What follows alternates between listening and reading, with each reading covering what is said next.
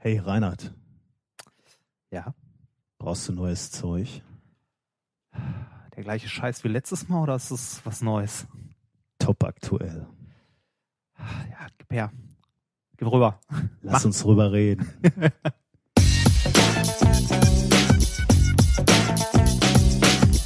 If, if you if you base medicine on, on science, you cure people. If you base the design of planes on science, they fly. If you base the design of rockets on science, they reach the moon. It works, bitches.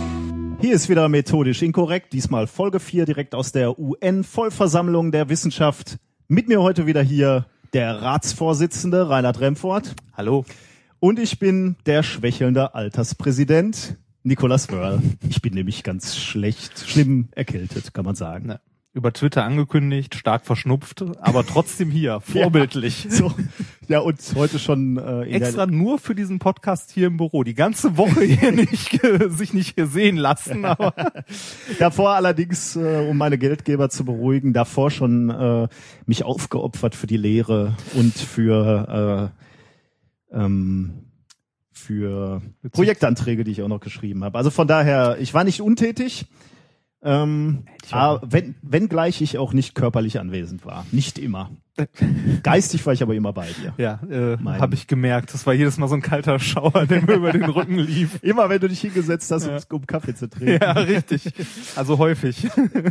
Als ich heute einen Kaffee getrunken habe ähm, und Spiegel Online Wissenschaft aufgemacht habe, im Steigt Internet, so ein. äh, habe ich einen schönen Artikel gelesen. Äh, Tsunami aus dem Nichts, rätselhafte 1000 Kilometer Welle trifft die US-Ostküste. ähm, ich habe da nicht weitergelesen, sondern gleich runtergescrollt, wie es richtige, Ja. äh, die, die, wie man es normalerweise macht im Internet. Gleich runter zu den Kommentaren. ja, da, wo- da muss, da muss, also sagen wir so, ähm, der informative Teil ist der obere und ab da, wo Kommentare steht, beginnt der lustige Teil. Ich habe dann erstmal ein bisschen gelacht, weil dann äh, sehr interessante Kommentare waren. Zum Beispiel, äh, vielleicht ist ja, also ich zitiere jetzt ein bisschen aus diesen Kommentaren, vielleicht ist ja in der Achse eine Unwucht und die Erde eiert. Oder es ist unbemerkt ein Himmelskörper an uns vorbeigerauscht. Dass die Erde aber Beulen in ihrem Gravitationsfeld hat, das ist bekannt. Könnten die nicht Wellen formen? Eine Energiespirale nach innen. äh, wer hat das geschrieben? Das- Dr. A. Stoll? Nein, ich, ist mir völlig unbekannt, ähm, wer das geschrieben hat. Ähm, das Raumschiff Orion ist gestartet, war auch eine Vermutung. Ich, ich finde, ich muss dazu sagen, ich finde immer ganz lustig, dass du natürlich ein bisschen drauf schließen kannst. Ähm, also viele trollen natürlich einfach so, Ja, ja, ist so, klar, so eine Geschichte, klar. aber äh, zum Beispiel äh, hier ist auch ein Kommentar, den finde ich auch gut. Da, kann, da merkt man immer so ein bisschen, äh, aus welcher Richtung das kommt oder wel, welches Geistes, welcher Geisteskind dahinter steckt. Nicht lustig. so witzig, wie manche hier meinen, sind sie beileibe nicht. Der Versuch, ernsthaft über ein interessantes Phänomen zu plaudern, wird durch pseudolustigen und unkreativen Foren, Forenmüll torpediert. Das ist so ein Typ, der sitzt auch äh, am Fenster an, äh, und, und schreibt Falschmarker auf. Das, das ist ungefähr so wie ähm, der, äh, ich möchte keine Namen nennen oder ich kenne den Namen auch gar nicht. Äh, es, es liefen Men wir sitzen ja hier in einem Neubau, in neuen Büros und ähm, ich meine, ähm, das Labor darf niemals einen Sicherheitsbeauftragter von innen sehen. Das heißt, du darfst da niemals wieder rein, wenn du das unterschrieben hast. Äh, aber es äh, lief tatsächlich jemand hier rum und es liefen Leute hier rum, die äh, um äh, die, das Wohl des Arbeitnehmers besorgt äh, die Büroergonomie beurteilt haben und halt äh, angemahnt haben, wenn etwas nicht richtig ist. So wurde mir zum Beispiel gesagt, ich möchte bitte dieses Kabelchaos unter meinem Schreibtisch beseitigen, das aus drei Kabeln besteht, ähm, und das in die vorgesehenen Schienen packen.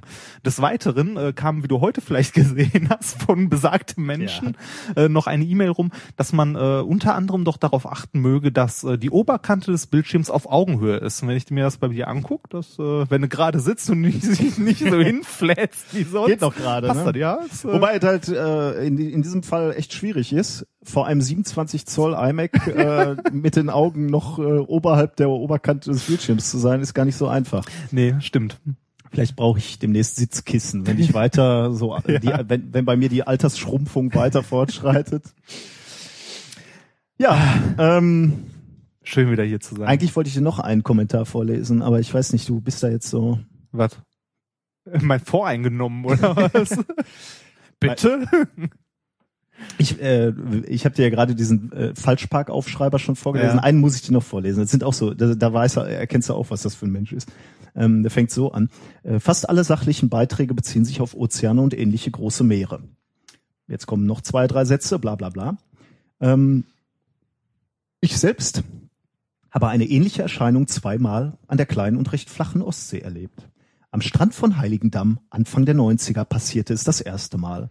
Ein herrlicher Sommertag. Der Strand war gut besucht und viele Urlauber lagen mit ihren Handtüchern und Strandmatten nur drei, vier Meter von den seicht auflaufenden Wellen entfernt. Die See war glatt wie ein Ententeich. Kein Wind und die Sonne brannte. Mit einem Mal war Gekreisch und Plätschern zu hören. Die Urlauber, die direkt unter am Wasser lagen, standen alle fassungslos da. Ihre Handtücher, Laken, Taschen, Klamotten waren komplett nass. Aus dem Nichts war eine Welle einfach mal so vier, fünf Meter auf den Strand gerollt. Und dann war es auch schon wieder vorbei. Übrig blieben nur verdutzte Urlauber und nasse Handtücher. Das war ein Deutschlehrer, oder? 13.38 Uhr äh, wollte er hier seine ähm, Prosa-Fähigkeiten ausprobieren. schlimm. Ja, gut. Bei den Kommentaren, da tummeln sich echt Leute. Sass zu, vielleicht war es ja auch nur, vielleicht war es ja auch Betrollung und äh, ich, Ich hoffe. ich habe die, ja genau, man sollte es, man, so, man sollte das hoffen, ja genau. Wie läuft's? Wie läuft's im Institut? Äh, wie du selber weißt, das weiß. so, ja, äh, äh, ein bisschen stressig gerade. Äh, ein oder andere ärgerliche Kleinigkeit, die da so dahergerollt kam, äh, möchte ich nicht zwingend Zuhörer mit belasten mit der finanziellen Lage an unseren Universitäten. Wir, wir haben am Anfang mal gesagt, wir wollten darüber auch reden, aber da können wir mal eine ganze Sendung zu machen, weil momentan bin ich äh, zu äh, ja nicht unparteiisch genug, sag ich mal, und direkt selber betroffen, Gut, dass ich äh, da dann kein gutes sagen- Haar dran lassen könnte. Würde ich sagen, äh, richten wir unseren Blick dahin, wo es besser wird, in die Zukunft. Ah, Moment, eine Sache möchte ich noch erwähnen. Äh, unsere äh, kleine UN ist voll. Wir haben heute den, äh, nee, letzte Woche eigentlich schon unseren äh, letzten Gast bekommen, äh, eine äh, türkische äh, Gast, ähm, ich glaube Masterstudentin ist es oder Bachelor. Äh, ich bin mir gerade nicht so ganz sicher, ähm, noch nicht so viel mit ihr geredet. Ähm, aber damit sind wir komplett und äh, können langsam anfangen, äh, so eine Versammlung wirklich mal einzuberufen. Afrika ist noch etwas unterrepräsentiert, Ja, ne? ja, aber sonst stimmt. dürften wir alle Kontinente im Moment in der Arbeitsgruppe haben. Also von daher. Ähm, Ich habe äh, seit äh, Jahren äh, wird mein Englischlehrer freuen, nicht so viel Englisch geredet und mein Englisch ist glaube ich in den letzten im letzten Jahr äh, deutlich besser geworden. Das heißt, äh, es ist jetzt gebrochen. ja schön. ja, so zurück zur Zukunft. Back to the future. Oh, sehr schön. Ja, sehr sehr- schön untergebracht. ja, ne? ähm, wir, wir, Schrägstrich, und wenn, oder um, um ein unsterblich gewordenes Zitat von mir zu sagen, wir, und wenn ich meine, oder wenn ich sage wir, dann meine ich du, äh, wirst wieder viel für die Öffentlichkeit tun. Oh ja, äh, richtig. In den nächsten Wochen. Richtig. Ähm, es stehen wieder einige, wieder einige Science Slams an. Äh, ja, Ähm, habe ich im Kalender gesehen. Am Ähm, nächsten Wochenende bei der Extraschicht im Ruhrgebiet. Äh, das ist so eine, ähm, so eine alljährliche Veranstaltung, wo, kann man sagen, Kultureinrichtungen sich der Öffentlichkeit in der Nacht präsentieren und, vor allem und Zechen. alto, äh, allen möglichen kulturell, also kulturelles Angebot anbieten. Ähm, ausgesprochen interessant, Mhm. also viele, äh, viele ähm, interessante Veranstaltungen. Man kann, es gibt glaube ich so Shuttle-Busse, die zwischen den Veranstaltungsorten Ja, hin genau, und her genau. fahren und man Es- kann also hat die Möglichkeit, viele von diesen Veranstaltungen zu besuchen. Es, es ist auch häufig so, dass das jetzt, äh, also das Besondere an der Extraschicht ist, äh, wenn ich mich nicht irre, äh, sowas wie, dass das jetzt nicht nur äh, Theaterstücke, die halt in irgendwelchen Theatern sind oder so, sondern dass auch äh, Theaterstücke äh, Stücke in äh, Zechen oder ähnlichem aufgeführt werden zum Beispiel. Also gerade, dass diese Industriekultur, wie wir es hier so schön nennen, ähm, halt neu belebt wird, wirklich mit äh, Kultur und äh, das ist echt nett. Also eine Menge Veranstaltungen auf einmal. Und in dem Zusammenhang werden wir auch ähm, einen Science Slam ähm, mitgestalten. Also wir sind äh, Haupt, nee, wir, wir sind Hauptact. Mit, Mitdarsteller. Ich so ringe gerade, also Mitdarsteller. Ähm, äh, und zwar äh, an der Universität Bochum Ach, ist das an der Uni direkt? Genau, ja. Ähm, und da wird ein Science Slam veranstaltet, an dem einer von uns beiden teilnimmt. Äh, ursprünglich war ich vorgesehen. Ich bin nicht ganz sicher, ob ich an dem Wochenende kann. Du kränkelst ja auch immer noch. Deswegen musst du eventuell einspringen. Aber einer von uns wird mit Sicherheit zu sehen sein. ja. Ähm, Werden wir mal sehen, ob es eine Freude wird oder nicht. und eventuell sind wir halt auch beide da. Also Ja, ja, wir werden, äh, also, sofern ich es einrichten kann, werden wir ja vermutlich beide da Ja, sein und freuen uns Fall. natürlich auch, falls uns jemand anspricht aus unserer Hörerschaft. Ähm, ansonsten hast du auch noch einen weiteren? Äh, Science genau, Slam, äh, es ist noch ein Science Slam und zwar nächste Woche am äh, 12. Äh, im Rahmen von Bochum Total. Und zwar wird da, äh, also Bochum Total ist so ein äh, Festival, ähm, wo in der Bochumer Innenstadt mehrere Bühnen stehen, viele Musikacts, äh, den kompletten Tag bis in die Nacht hinein. Und äh, zwischen diesen ganzen Hauptacts ähm, gibt's auf einer der Bühnen ähm, in den Pausen wohl immer äh, auch einen kleinen Science Slam. Und äh, da äh, wurde ich gefragt, ob ich da mitmachen möchte und äh, ja, da habe ich mal spontan gesagt, mache ich. Finde ich ja ein bisschen frech, muss ich zugeben, weil ähm, Ah, du warst da erst, ne? Nee, nee, Oder? da nicht, war das äh, nicht? Ich, äh, ich war da nicht vorgesehen. Ah. Ähm, aber äh, wie du weißt, habe ich vor vielen, vielen äh, Jahren äh, in einer Band gespielt. Ah, und jetzt äh, kommt daran, das. Der, der alte Mann erzählt wieder vom Krieg. vom kurz nach dem Krieg. ähm, da wollten wir natürlich, Bochum Total wäre immer so eine Nummer gewesen, die wir gerne Ja, gespielt hätten. Was mit Ähm, Original? Bitte? Essen Original?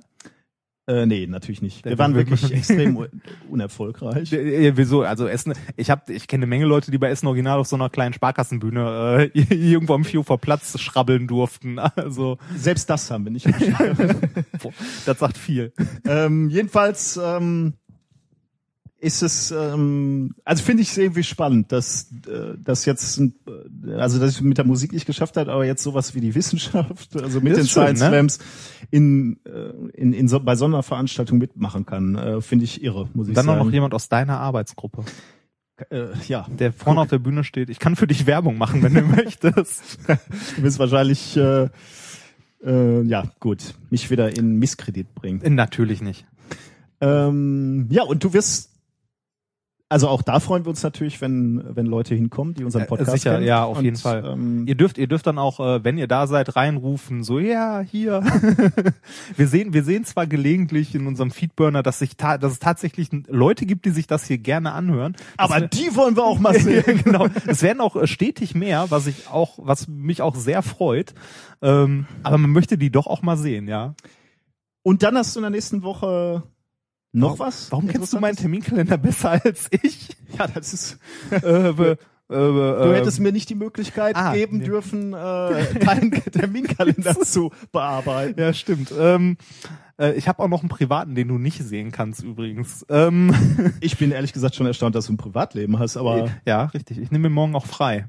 gut. Ähm, also das, ähm, worauf du genau äh, natürlich anspielst, ist Freestyle Physics. Was ist das? Da hätten wir eigentlich mal eine halbe Sendung zu machen können. Freestyle Physics ist ein äh, Wettbewerb, der äh, von der Universität Duisburg-Essen jetzt schon im, ich glaube, 12., 13. Jahr ausgerichtet wird, also schon äh, mittlerweile eine gewisse Tradition hat. Das ist ein Wettbewerb, der über drei Tage geht, der richtet sich an Schulen, Hm. also an Schulklassen, ähm, an Technik, Physikunterricht oder generell Lehrer, die sich dafür begeistern können. Äh, es werden immer äh, sechs bis sieben Aufgaben gestellt jedes Jahr. Es ist für jede Altersklasse was dabei. Was, was sind das Und für Aufgaben? jeder mal so ein, so ein Ähm? Boah, ich überlege gerade. Äh, ein Beispiel, was äh, quasi äh, ein, ja, was immer dabei ist, ist eine Wasserrakete. Es soll eine Wasserrakete entwickelt werden, die halt unter äh, gewissen Rahmenbedingungen mit einfachen Mitteln äh, zum Beispiel möglichst lang in der Luft bleibt. Äh, ganz früher wurde mir mal gesagt, äh, war mal die wurde mal die Höhe gemessen, aber äh, die Schüler sind da extrem kreativ und das ging ganz schnell in eine Richtung, wo das für den äh, für den Luftverkehr hier in der Gegend doch zu einem Problem schön, wurde. ähm, tatsächlich steht dieser dieses Freestyle Physics, also die ähm, Wasserraketen davon in der englischen Wikipedia als ich glaube Deutschlands oder Europas größter Wasserraketenwettbewerb oder so. Wobei dann eigentlich nicht der der der Nee, das, Kernpunkt genau, das, das ist nicht der Kern. Das ist eigentlich ja nur äh, eine von sechs bis sieben Aufgaben. Andere Aufgaben sind dann äh, zum Beispiel äh, gab es mal einen, äh, ich glaube dieses Jahr ist es ein Turm zu bauen aus Papier, war. Hm. der äh, ein äh, in der Höhe von irgendwie 1,20 Meter ein gewisses Gewicht in Form eines kleinen Sandsacks oder so äh, halten soll. Und Stechen wird dann irgendwie, weiß nicht, dann wird äh, noch nach und nach werden 10 Gramm mehr draufgelegt. Ähm, dann gab es ähm, noch äh, Aufgaben, äh, wo äh, Fahrzeuge konstruiert werden sollten, die eine vorgegebene Strecke in einer möglichst genauen Zeit zurücklegen sollten. Also da wird es dann auch deutlich schwieriger. Oder ähm, Maschinen, äh, da habe ich die erstaunlichsten Sachen schon gesehen aus Holz, Fisher Price und Lego, ähm, die ähm, sogenannte Aschenputtelmaschinen die Sachen äh, sortieren sollten. Also ähm, ein äh, beliebiges Gemenge, beispielsweise aus bunten Smarties, äh, oder aus bunten Lego-Steinen oder so, die dann äh, nach verschiedenen Kriterien, Größe, Farbe äh, oder Gewicht, äh, Dichte, äh, von dieser Maschine automatisch sortiert werden sollen. Oder Zielkatapulte gab es auch mal. Das Wichtige dabei ist, ist äh, das Wort Ziel. Da haben wir nämlich auch gelernt. Es gab einmal die Aufgabe, Katapulte zu bauen. Und äh, die, die äh, Schüler, also das musste man wirklich stark reglementieren. Äh, die Leute waren so begeistert, die sind hier wirklich angekommen und haben äh, ähm, diese Katapulte äh, aus halben Bäumen zusammengesteckt äh, dann. Also damit hätte man problemlos eine Burg belagern können, mit dem wir die hier ange angeschleppt haben. Aber ich meine, das ist natürlich wirklich schön, ne? wenn Ja, man, wenn man äh, Schüler dazu motivieren kann, sich kreativ mit mit mit mit, mit der Physik zu beschäftigen und und äh, die Gesetzmäßigkeiten zu nutzen. Also die die die arbeiten dann einige Wochen, Monate vorher in ihren Schulklassen oder in Projektgruppen Genau. an ihren Schulen mit unter oder unter Betreuung ihres Physiklehrers oder Chemielehrers, Naturwissenschaftslehrers oder wer wer auch immer da sich bereit erklärt. Ähm, und präsentieren dann im Team mit diesem Lehrer Genau. das Ergebnis. Ja. Es hat äh, verschiedene Aspekte, die ich super finde. Ein Aspekt ist, dass die Lehrer die Möglichkeit haben, das in ihren Unterricht einzubauen und äh, Schüler damit massiv motivieren können. Ja. Ähm, und dieser ähm, Wettbewerbsfaktor ist halt auch nett. Ich meine, äh, da gibt's immer dieses Dabeisein, ist alles bla bla. Aber äh, so ein Wettbewerb ist halt doch mal interessant. Ne? Also sich mit anderen zu messen, was die halt hinbekommen haben. Äh, je nachdem, was für eine Aufgabe es gibt, sieht man häufig auch ähnliche Lösungsansätze, aber manchmal auch komplett unterschiedliche, Ja. die beide zum Ziel führen. Ist echt eine super Sache. Geht wie gesagt drei Tage für alle Altersklassen was dabei, was mit einer niedrigen äh, Einstiegs äh, hier Barriere, Schwelle. Ähm, und natürlich auch äh, für die Oberstufen so äh, zum Abitur hin wirklich anspruchsvollere Sachen. Äh, und in dem Rahmen gibt's auch immer so äh, ein, zwei kleine äh, Vorlesungen im äh, Vormittagsprogramm ähm, für, für die kleineren, so fünfte, sechste Klasse oder halt auch ähm, manchmal, ich weiß gar nicht, ob es Grundschulen waren, die auch mal hier waren. Das haben wir, nee, Grundschulen waren das nicht, Nee, ich ne? glaub nicht. Nee, auf jeden Fall für die Jüngeren ähm, so ein bisschen halt unterhalten, ein, zwei kleine Vorlesungen. Die Professoren halten Vorlesungen und wir haben das in den letzten Jahren ja auch äh, häufiger mal, häufiger mal gemacht und äh, sind dieses Mal wieder dabei. Äh, falls du da sein solltest, ähm, bist du äh, natürlich fest eingeplant. Äh, falls äh, du verhindert sein solltest, äh, habe ich, habe ich mich schon um Ersatz Ach, für so dich gekümmert. Ja, das ist ganz einfach. Welche, Es ist eine Frau unter anderem, daher wärst, wärst du nicht abgeneigt, wenn ich nicht da wäre? Wie ist das Das ist Thema von den. Sachen, die, die Ähm, du präsentierst? Ehrlich gesagt, äh, ich habe äh, im Terminplan gesehen, ich bin für zwei Tage du bist eingeteilt. insgesamt für drei eingetragen. Äh, Ja, nein, das dritte ist äh, hier in unserem Neubau, äh, da wo okay. wir, äh, das ist was anderes. Okay. Äh, aber für zwei Tage und äh, ich ähm, muss noch mal mit dem Veranstalter sprechen, welche Leute er zu den Zeiten erwartet, ob ich äh, eine Vorlesung äh, zum Thema Superhelden mache, die ich an beiden Tagen halt äh, halte, um den Kindern zu zeigen, dass auch äh, sie quasi, wenn sie sich für Naturwissenschaft interessieren, äh, Superkräfte entwickeln können oder mit Hilfe der Naturwissenschaft halt äh, ähnliches schaffen wie Superhelden durch ihre äh, Kräfte. Man braucht nicht zwingend radioaktive Spinnen dafür. Sind meistens eher ungesund. Falls ähm, falls vorgesehen ist, dass die gleichen Leute am nächsten Tag nochmal kommen, äh, würde ich vielleicht nochmal äh, den von dir grandios vorbereiteten Vortrag über ähm, Raumschiffe und äh, den, also den Fakt, dass Raumschiffe keine Segel haben und warum das so ist, äh, ausgraben. Bevor jetzt hier Kritik äh, geäußert wird und ich mit dem Errata nächstes Mal wieder um die Ecke kommen muss, uns ist durchaus bewusst, dass Raumschiffe auch Segel haben. können. Ja, ja. Das wird auch in dieser kleinen Kindervorlesung aufgeklärt. Ja. Gut, da unsere Zuhörer eh nicht in den Genuss kommen, deine Superheldenvorlesung zu hören. Könnt ihr vorbeikommen. Ich freue mich über jeden, der kommt. Gut, das the bigger äh, the better. das ist von dir. ich weiß, ja. ja. Kommen wir zu den Themen der heutigen Sendung. Oder ich, du willst erst ein Bier Ich aufmachen, will, ich ne? will ein Bier aufmachen. Du Okay. willst, du verschmähst ja das Bier heute, weil du kränkelst.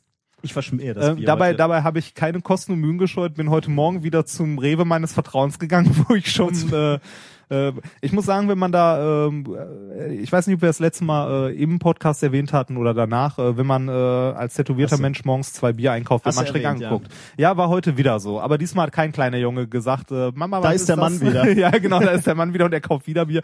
Nee, äh, ich bin einfach nur so hingegangen, war trotzdem wurde ich schräg angeguckt. Ähm, ich habe dir mitgebracht, eigentlich liegt noch im Kühlschrank, falls du dich doch noch dafür entscheidest, ähm, Borbecker helles Dampfbier Gut. aus Essen. Du Essener Abfüllung, Sternbrauerei, da hat mein Papa mal gearbeitet. Okay, das hast du mir mitgebracht. Ich habe dir wissenschaftliche Themen Ja, mitgebracht. die habe ich auch noch mitgebracht. Das ist ja Aha. Bonus, das Bier.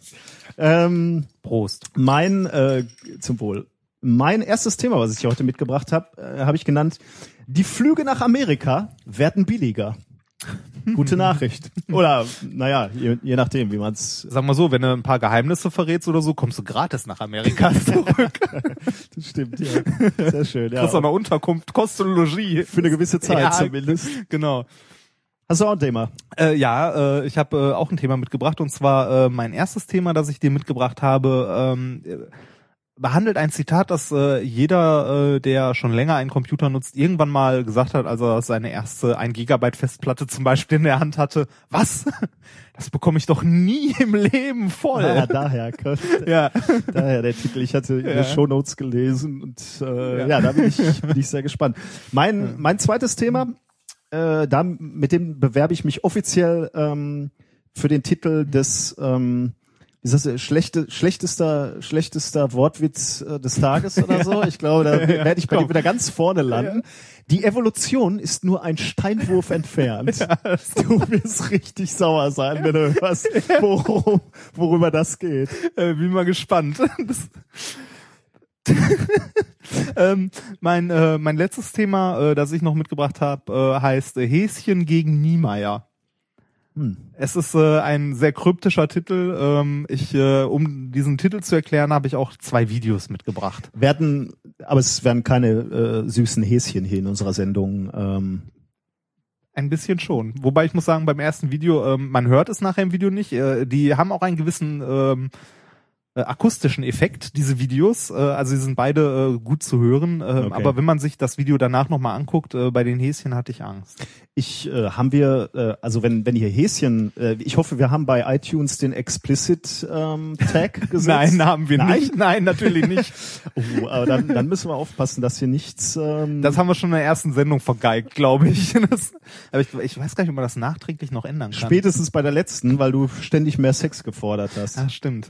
Ich habe tatsächlich noch, äh, bevor wir mit den wissenschaftlichen Themen anfangen, äh, wobei so unwissenschaftlich ist es nicht, ähm, möchte ich dir äh, etwas zeigen, was ich einigermaßen faszinierend fand. Äh, nein, das äh, klang jetzt so abwertend. Was ich sehr faszinierend fand, außerordentlich faszinierend fand in der letzten Woche. Ich habe was Tolles gefunden ähm, äh, im, im Science Magazin. Ähm, Katrin Armuts und ihr Team am Forschungszentrum Jülich haben Boah, es wundert mich, dass du keinen Witz gebracht hast mit Armutszeugnis oder so.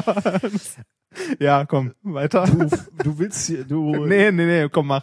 ähm, Ja, Science Magazin. äh, die haben äh, das bisher genaueste Abbild des Menschen äh, des menschlichen Gehirns hinbekommen. Also Ah. Abbild heißt jetzt wirklich äh, physikalisch ähm, Die Zellen abgebildet, oder? quasi, ja. Oh, cool. ähm, tatsächlich, ähm, also die Auflösung, die bisher höchste Auflösung lag so etwa bei einem Millimeter. Das ist ja nicht besonders Echt mehr dolle, nicht? Ja. Also, ja Ähm, und äh, auch nicht die mit dem haben MRT jetzt, und so? Ähm, scheinbar ist da ähm, genau diese Auflösung ent, äh, mit entstanden von einem Millimeter. Also die Krass. ist schon verhältnismäßig schlecht. Das, Aber da haben ich- wir ja schon mal drüber gesprochen. Das, was ich ne? forschungstechnisch mache, macht Sinn.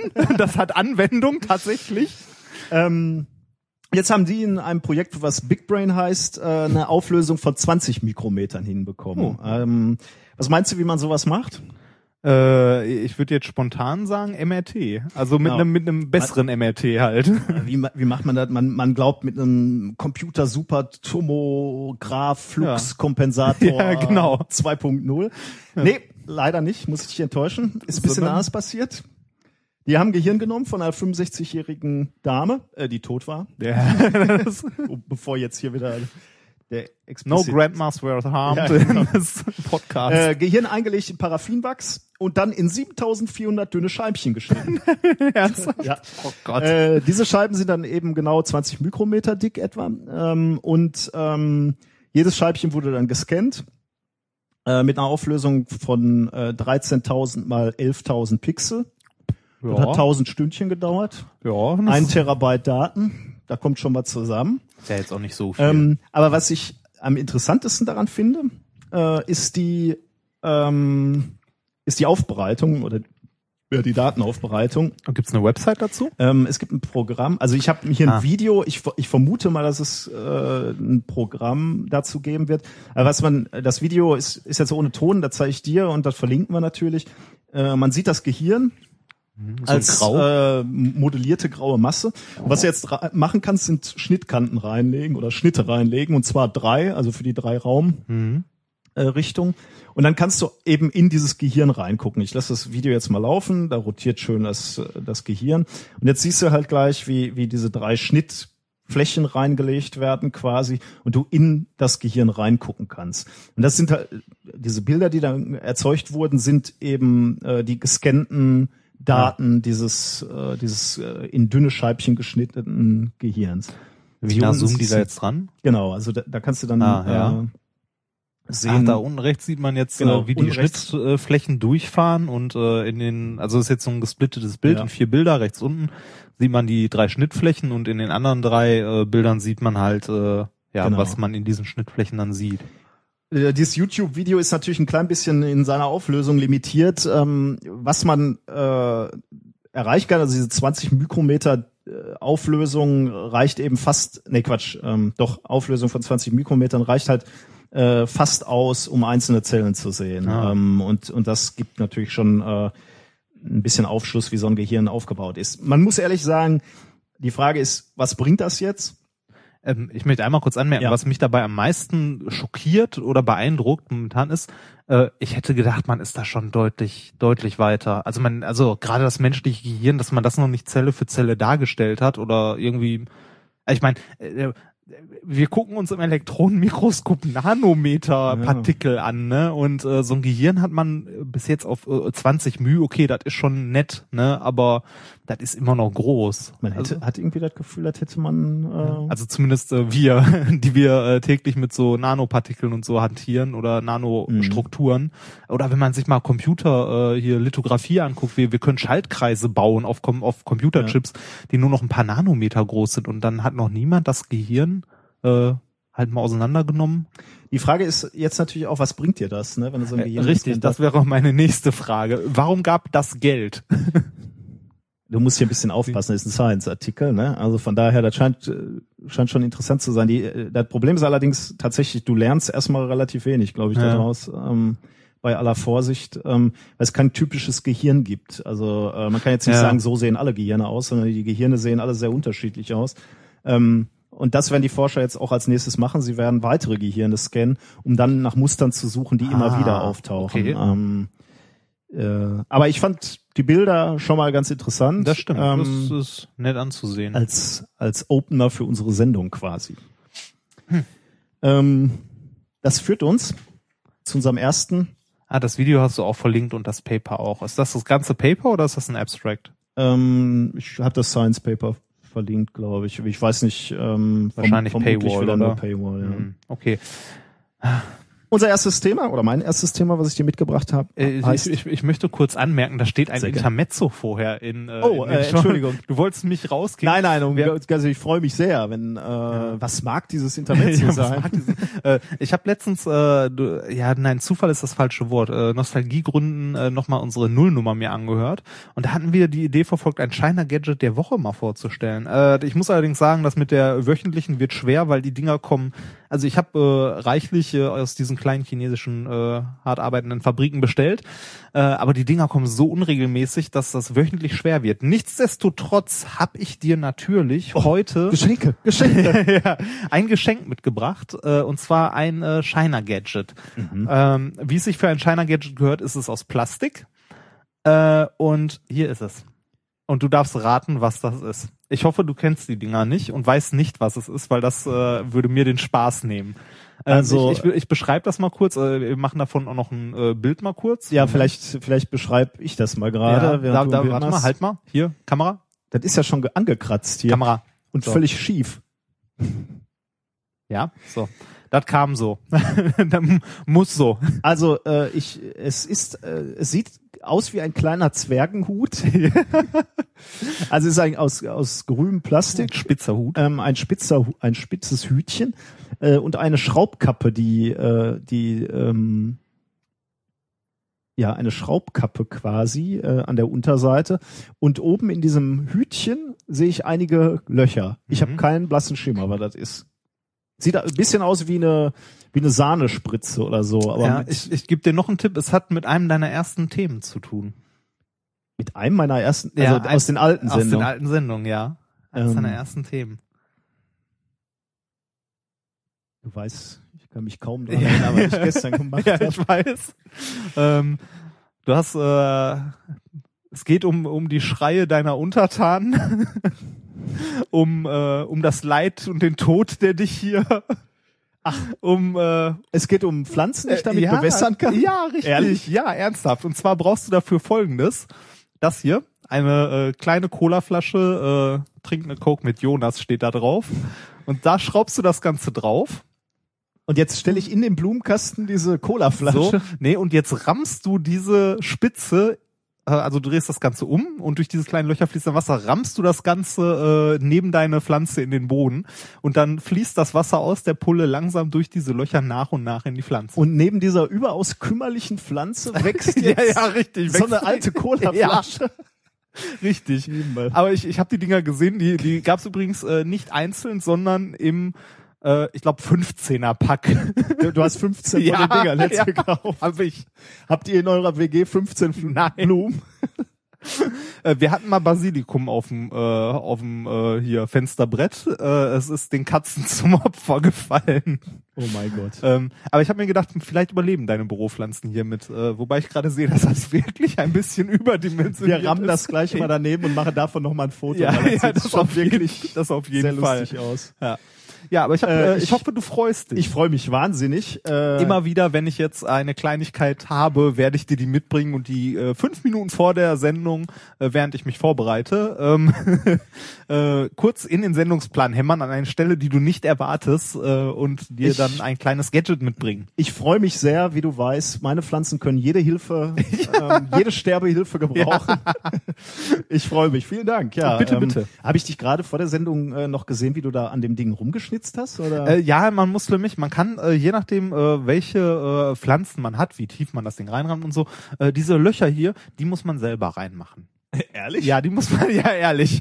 Das schaffen die Chinesen nicht. Nein, du, äh, das, das, das, Ah, das stellst, das, das stellst du falsch dar. Richtig, das ist ein Feature. man kann halt selbst entscheiden, in welcher Tiefe man äh, bewässern möchte. bewässern möchte. Hast du dich richtig. denn erkundigt, ob meine Pflanze ein Tiefwurzler ist oder ein Flachwurzler? Nee, siehst du? flach ist ja, hier ist alles flach. Schön. Das Ja. führt uns zu meinem nächsten flachen Thema. ja, bitte. ähm, oder zu meinem ersten flachen Thema am heutigen Tage. Äh, das Thema lautet, die Flüge nach Amerika werden billiger. Dann schieß mal los. Ich bin gespannt. Du bist äh, gespannt, ne? Ähm, die, also die, äh, die Arbeit, auf die ich mich hier beziehe, äh, stammt von einem Geoforscher, Juan Duarte, äh, von der Monash University äh, in Melbourne. Äh, und den Artikel, den ich gefunden habe, äh, ist, in ich dem, ich habe auch eins aus Melbourne. ist äh, aus dem Fachblatt Geology. Ah, ja. Was hat Ähm. das mit den Flügen nach Amerika zu tun? Moment, Moment, Moment.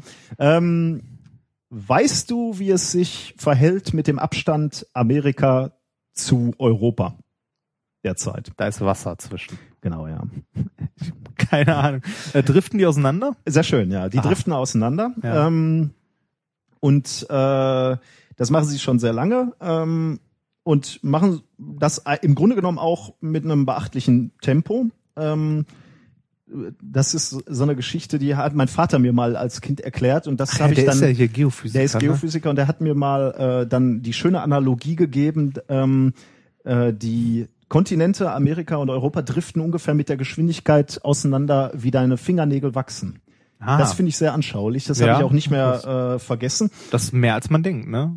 Das ist so ein Handbreit, äh, Fingerbreit, Sand, ja, Fingerbreit pro äh, pro Jahr etwa. Und wenn du das mal umrechnen möchtest, wenn Kolumbus heute nochmal Amerika entdecken wollen würde, Ja.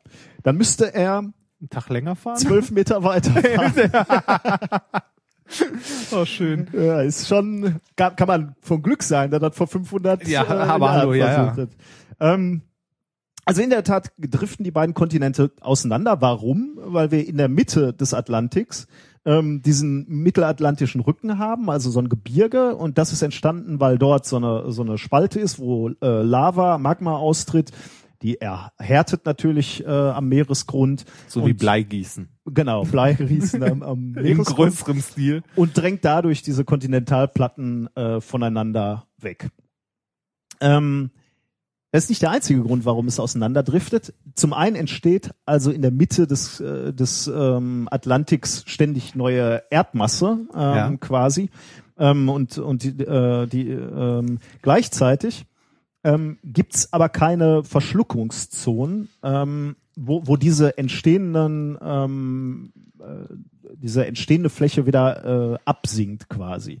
So sowas würde es beispielsweise beim Pazifik finden. Aber das falt, faltet sich das nicht irgendwo zu einem Gebirge oder so wieder auf, wenn sich das immer weiter auseinander schiebt? Oder Äh, so? Im Moment eben nicht. Deswegen schieben die, die Ah, Kontinente. okay. Natürlich irgendwo, wenn du ganz global guckst, irgendwo schiebt, sch- musst du natürlich auch, die Kugel wird ja nicht größer. Mhm. Ja, ähm, also irgendwo wird es natürlich äh, wieder aufgefalten, ähm, aber eben nicht innerhalb dieser Fläche des Atlantiks. Deswegen er, erweitert im Moment der Atlantik immer äh, weiter seine Größe. ah.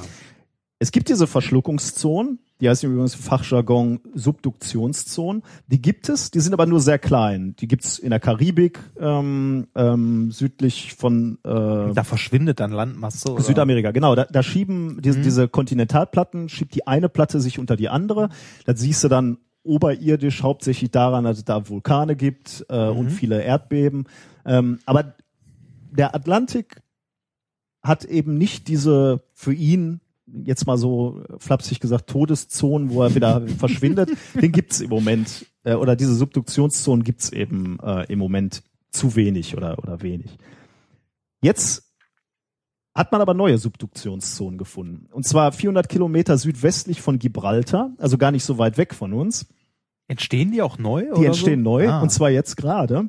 Ähm, und die, diese Wissenschaftler, ähm, also um, um Juan Duarte, die behaupten eben, dass jetzt gerade die, das Zeitalter beginnt, in dem die Schrumpfung des Atlantiks beginnt. Hm. Ähm, in ferner Zukunft bedeutet das. Wir können ähm, nach Amerika laufen, oder? Ja, in der Tat, ja. Also wir, wir beide vermutlich nicht mehr. ja. Ähm, aber äh, auf, auf, auf lange Sicht wird, äh, wird, das, wird genau das passieren. Äh, also vor der Südküste Europas beginnt quasi dieses Sterben Mhm. vom Atlantischen Ozean. Der, der, äh, das Mittelmeer wird jetzt schon von einer tiefen Spalte durchschnitten. Ähm, und Afrika drängt immer mehr in Richtung Norden. Also nicht nur, na gut, lassen wir das. Politisch War das lassen wir nicht mal. auch mal da so dran? Das sieht immer so aus, als ob das da so super reinpasst. Hier Urkontinent, bla, auseinandergebrochen. Und Du, so. du meinst jetzt äh, Amerika und äh, Nee, ich, ich, ich meine äh, Afrika und Europa, war da nicht irgendwie so? Ist egal, mach mal weiter. Hm. auf jeden Fall drängt äh, Afrika wieder so in, in Richtung Europa ran und wir werden bald, auch das schlechte Nachrichten für unsere Zuhörer, Malle wird es dann irgendwann nicht mehr geben. Zumindest wird es Malle nicht mehr am Meer geben. Malle liegt dann eher Also- so, Die Berge bleiben, wo man halt mal gesittet Urlaub machen kann. Hier El Arenal ist dann äh, vorbei. genau. Äh, Kann auch ganz schön, also ich persönlich finde das schön. Ich habe mir ja sagen lassen, Freunde von mir, die da Urlaub machen, ähm, Malle kann echt schön sein, solange man von diesem Ballermann-Scheiß und so wegbleibt. Ich, das habe ich auch schon oft gehört. Ja. Ähm, also um zurückzukommen zu diesen Kontinenten, äh, Afrika drängt in Richtung Norden, äh, schiebt sich da unter unter Europa. Deswegen misst man auch zunehmend Erdbeben, leichte Erdbeben so in in, in Südeuropa. Ähm, die, die Tatsache, dass die afrikanische Platte unter die europäische driftet, speist auch oder daher kommt die Magma für Vulkane wie den Vesuv oder den Ätna. Ähm, und genau diese, ähm, diese äh, Subduktionszone, die da schon aktiv ist, die weitet sich jetzt eben aus ähm, und wird ultimativ dazu führen, dass eben auch der Atlantik früher oder später wieder verschwindet. Komplett? So ge die Wissenschaftler gehen davon aus, dass er wieder komplett verschwindet, ja.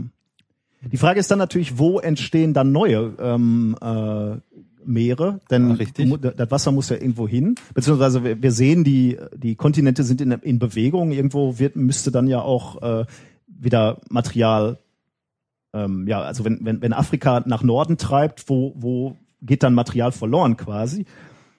Das kann man tatsächlich auch schon beobachten. Äh, in der Nakil-Senke in Afrika, das ist so zwischen äh, so, ein- so ein Spalt zwischen Äthiopien und Mosambik. Ähm, da passiert genau das. Da reißt der Boden jetzt schon auf. Ähm, und ähm, da, da ist der, der Erdboden schon deutlich abgesenkt. Und nur noch so eine Hügelkette äh, verhindert im Grunde genommen, dass das Meer da eindringt. Also Ah. da wird als der nächste Das heißt, Afrika wird gespalten quasi. Genau, und da wird, ähm, da wird ein neuer, ein neues Meer entstehen quasi oder ein neuer Ozean. Von was für Zeiträumen reden wir hier? Ja, wie du gerade schon festgestellt hast, ich werde das nicht mehr erleben. ähm, ich muss zugeben, kann ich dir gerade nicht sagen, aber ähm, Schon. es ist ja schon ein bisschen länger her, dass wir nach Amerika laufen konnten. Ja, das stimmt. Ähm, deswegen denke ich, brauchen wir beide uns da keine Sorgen mehr zu machen. Ich, ich, muss, ich muss mir die ganze Zeit dumme Kommentare zu äh, Amerika, Abhörskandalen und Atlantikkabeln verkneifen. Lassen wir das. Ja, äh, schönes Thema. Also äh, das heißt, äh, wobei äh, die Flüge werden dann ja, äh, gibt's, meinst du, es gibt dann noch Flüge? Ich meine, Amerika an sich ist ja groß. Ne? Ja gut. Die Frage ist, ja. ob es da noch Menschen gibt, die sich noch nicht weggebombt haben. Oder ob man überhaupt noch fliegen muss. Ne? Vielleicht kann Ja. man dann ja auch gleich beamen oder so. Stimmt. Das hatten wir, das hatten wir noch nicht, ne? Kommt bestimmt auch noch mal. Ein Star Trek Thema haben wir auch noch mal. Ja, schön. Ähm, Das war mein erstes Thema. du hast das auch verlinkt. Dazu gab's Ja. äh, wie gesagt, ein Paper, ne? Genau, ja. Alles Geology, verlinkt, äh, irgendwas. Einfach nur Geology. Ah, okay. Ähm, ja, dann ähm, nach diesem ähm, herzerquickenden dieser äh, Erdkunde-Nachhilfestunde. Jetzt kommt dein Thema und du hast dir schnell noch eine Toblerone reingehämmert. Ja, also, ich krieg doch hier nichts zu essen. Das, Na, ähm, okay, kommen wir zu meinem Thema. Ähm, mein erstes Thema, ähm, wie gesagt, ein Zitat, das äh, viele von uns mal äh, wohl gesagt haben, das bekomme ich nie im Leben voll. Wie groß waren nach der C64-Zeit? Äh, da hatte man ja noch nicht wirklich eine Festplatte, da war ja noch die Floppy Disk, mit denen ich letztens übrigens äh, mein Wohnzimmer tapeziert habe. Ähm, was war deine erste Festplatte? Wie groß war die? äh, Also jetzt vom, vom, vom Speicherplatz her, ne? Nicht, äh, was für ein Klotz war, der unter deinem Schreibtisch lag.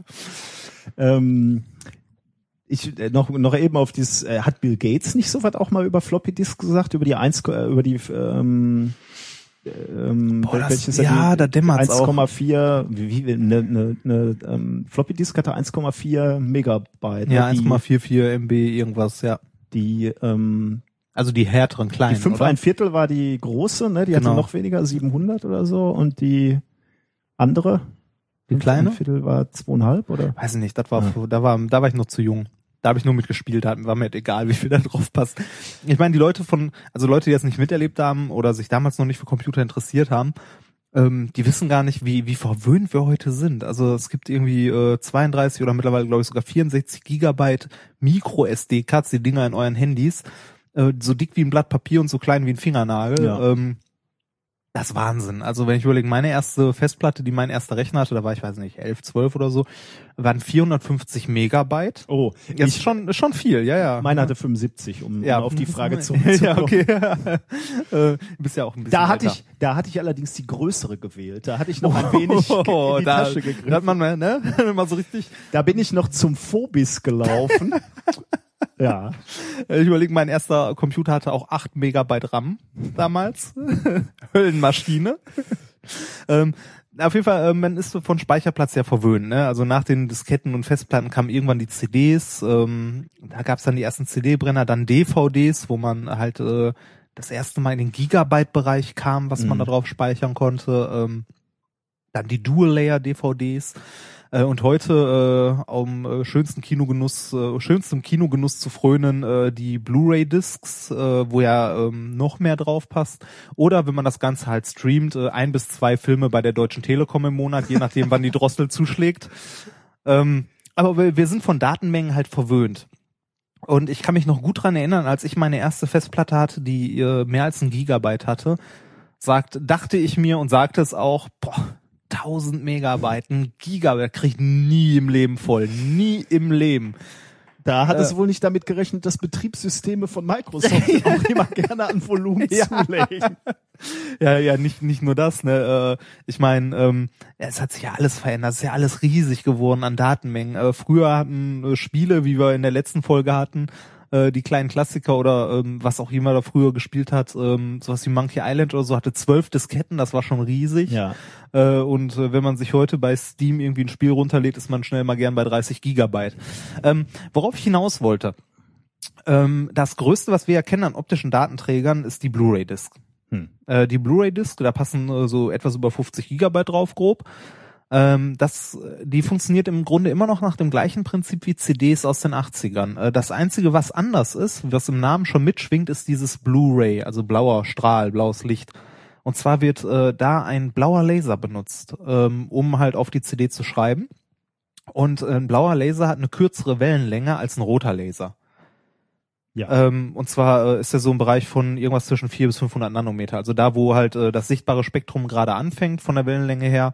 Ähm, mit den kürzesten Wellenlängen sind wir beim äh, blauen Laser. Es war äh, lange schwer, solche Laser zu bauen, deshalb gibt's das auch erst, äh, also langzeitstabil zu bauen, deshalb gibt's die Blu-ray-Disc auch noch nicht so lange. Ähm, das Problem ist nur, wenn man äh, dem Ganzen glauben darf, ist da irgendwie langsam das Ende der Fahnenstange erreicht. Weil ähm, kürzer als blau äh, wird problematisch. Äh, da kommen wir irgendwann in den Ultraviolettbereich. Ähm, das sieht man halt auch nicht mehr und ähm, da wird's halt eng. Ähm, wenn wir jetzt mal gucken, ähm, wenn man äh, Strukturen schreiben möchte, äh, auf also sehr kleine Strukturen, dann äh, haben die ungefähr die die Hälfte der Wellenlänge äh, des Lasers, die man hat, kann man in Struktur noch erkennen, also besti- beziehungsweise schreiben oder lesen. Das heißt, mit einem blauen Laser, der so bei 500 Nanometer Wellenlänge ungefähr liegt, kann man äh, Strukturen schreiben, die so in der Größenordnung von 230 Nanometern grob liegen. Ähm, da ist Ende. Also kleiner geht nicht. Das heißt, wir kriegen auch nicht mehr auf so eine äh, Blu-ray-Disc drauf. Ich meine, ähm, die DVD hatte ja schon äh, im Gegensatz zur CD zum Beispiel den Vorteil, dass sie nicht nur in einer Schicht geschrieben hat, sondern in zweien, also diese Dual-Layer-Dinger. Äh, das gleiche macht man bei einer Blu-ray-Disc auch. Äh, wobei, nee, bin ich mir gar nicht sicher. Äh, oder wäre halt das, womit man da noch mehr Speicherplatz reinbekommt. Ähm, aber da ist halt auch irgendwann Ende. 50 Gigabyte wissen wir für einen hochauflösen, äh, hochauflösenden Film reicht das gerade eben, aber äh, Herr der Ringe Extended wird eng. das, ne? äh, und die Trilogie ist nicht. Da, da müssen wir wieder wechseln. genau. Äh, wobei man ja sagen muss, äh, Speicher, wir sind, wir kommen ja langsam eh. Ich glaube, äh, optische Speichermedien sterben aus. Bei dem, ja. nee, bei dem, was heute so an Flash-Speichern rumliegt, ähm, das wird irgendwann Ende sein. Ja, Wobei, wobei, äh, wobei, ich möchte ja äh, mich da nicht zu weit aus dem Fenster lehnen. Es gab auch Leute, die gesagt haben, dieses Internet wird sich nie durchsetzen. ähm, Wobei, also da, da könnte man natürlich wirklich drüber diskutieren, ob überhaupt noch ähm, lokale Speicher, äh, also Speichermedien irgendwelche Berechtigungen haben oder ob alles irgendwo in der Wolke und unterwegs gespeichert wird. wobei es für Sammler ja wirklich noch wichtig ist, äh, das Ding im Regal stehen zu haben. Wobei ich mir als Sammler auch verarscht vorkommen würde in den letzten Jahren, erst alle CDs gegen DVDs zu tauschen, dann alle DVDs gegen Blu-rays und dann demnächst alle Blu-rays Ja. gegen das, was danach kommt. Ähm, Ich meine, okay, dann bietest du dem Sammler eben an, du wirst, also du, du zahlst irgendeine gewisse Summe X und dafür wirst du diesen Film immer in dem aktuellen Format, was gerade marktführend ist, zur Verfügung haben. Du kaufst also Nutzungsrechte, nicht mehr ein, äh, ein Gegenstand. Eben nicht die CD oder die, die Blu-ray, sondern du kaufst das Recht für eine gewisse Zeit oder meinetwegen Ja, da, da, da, da sind wir, da sind wir wieder bei dem Punkt, der vielen Leuten sauer aufstößt, mir dann unter anderem auch. Ähm, du, äh, das hatten sie letztens war ja irgend so eine juristische Spitzfindigkeit. Du kaufst nicht mehr das Produkt, sondern nur noch ein Nutzungsrecht Mhm. äh, auf eine gewisse Zeit. Du mietest das Ding quasi und äh, das wird mir nicht gefallen. Ich möchte es als Eigentum erwerben. Wobei selbst mit äh, als Eigentum erwerben, irgendwas, was ich jetzt an CDs habe oder so, wo ein Kopierschutz drauf ist, ist ja auch nicht wirklich mein Eigentum, weil ich damit nicht machen darf, was ich will.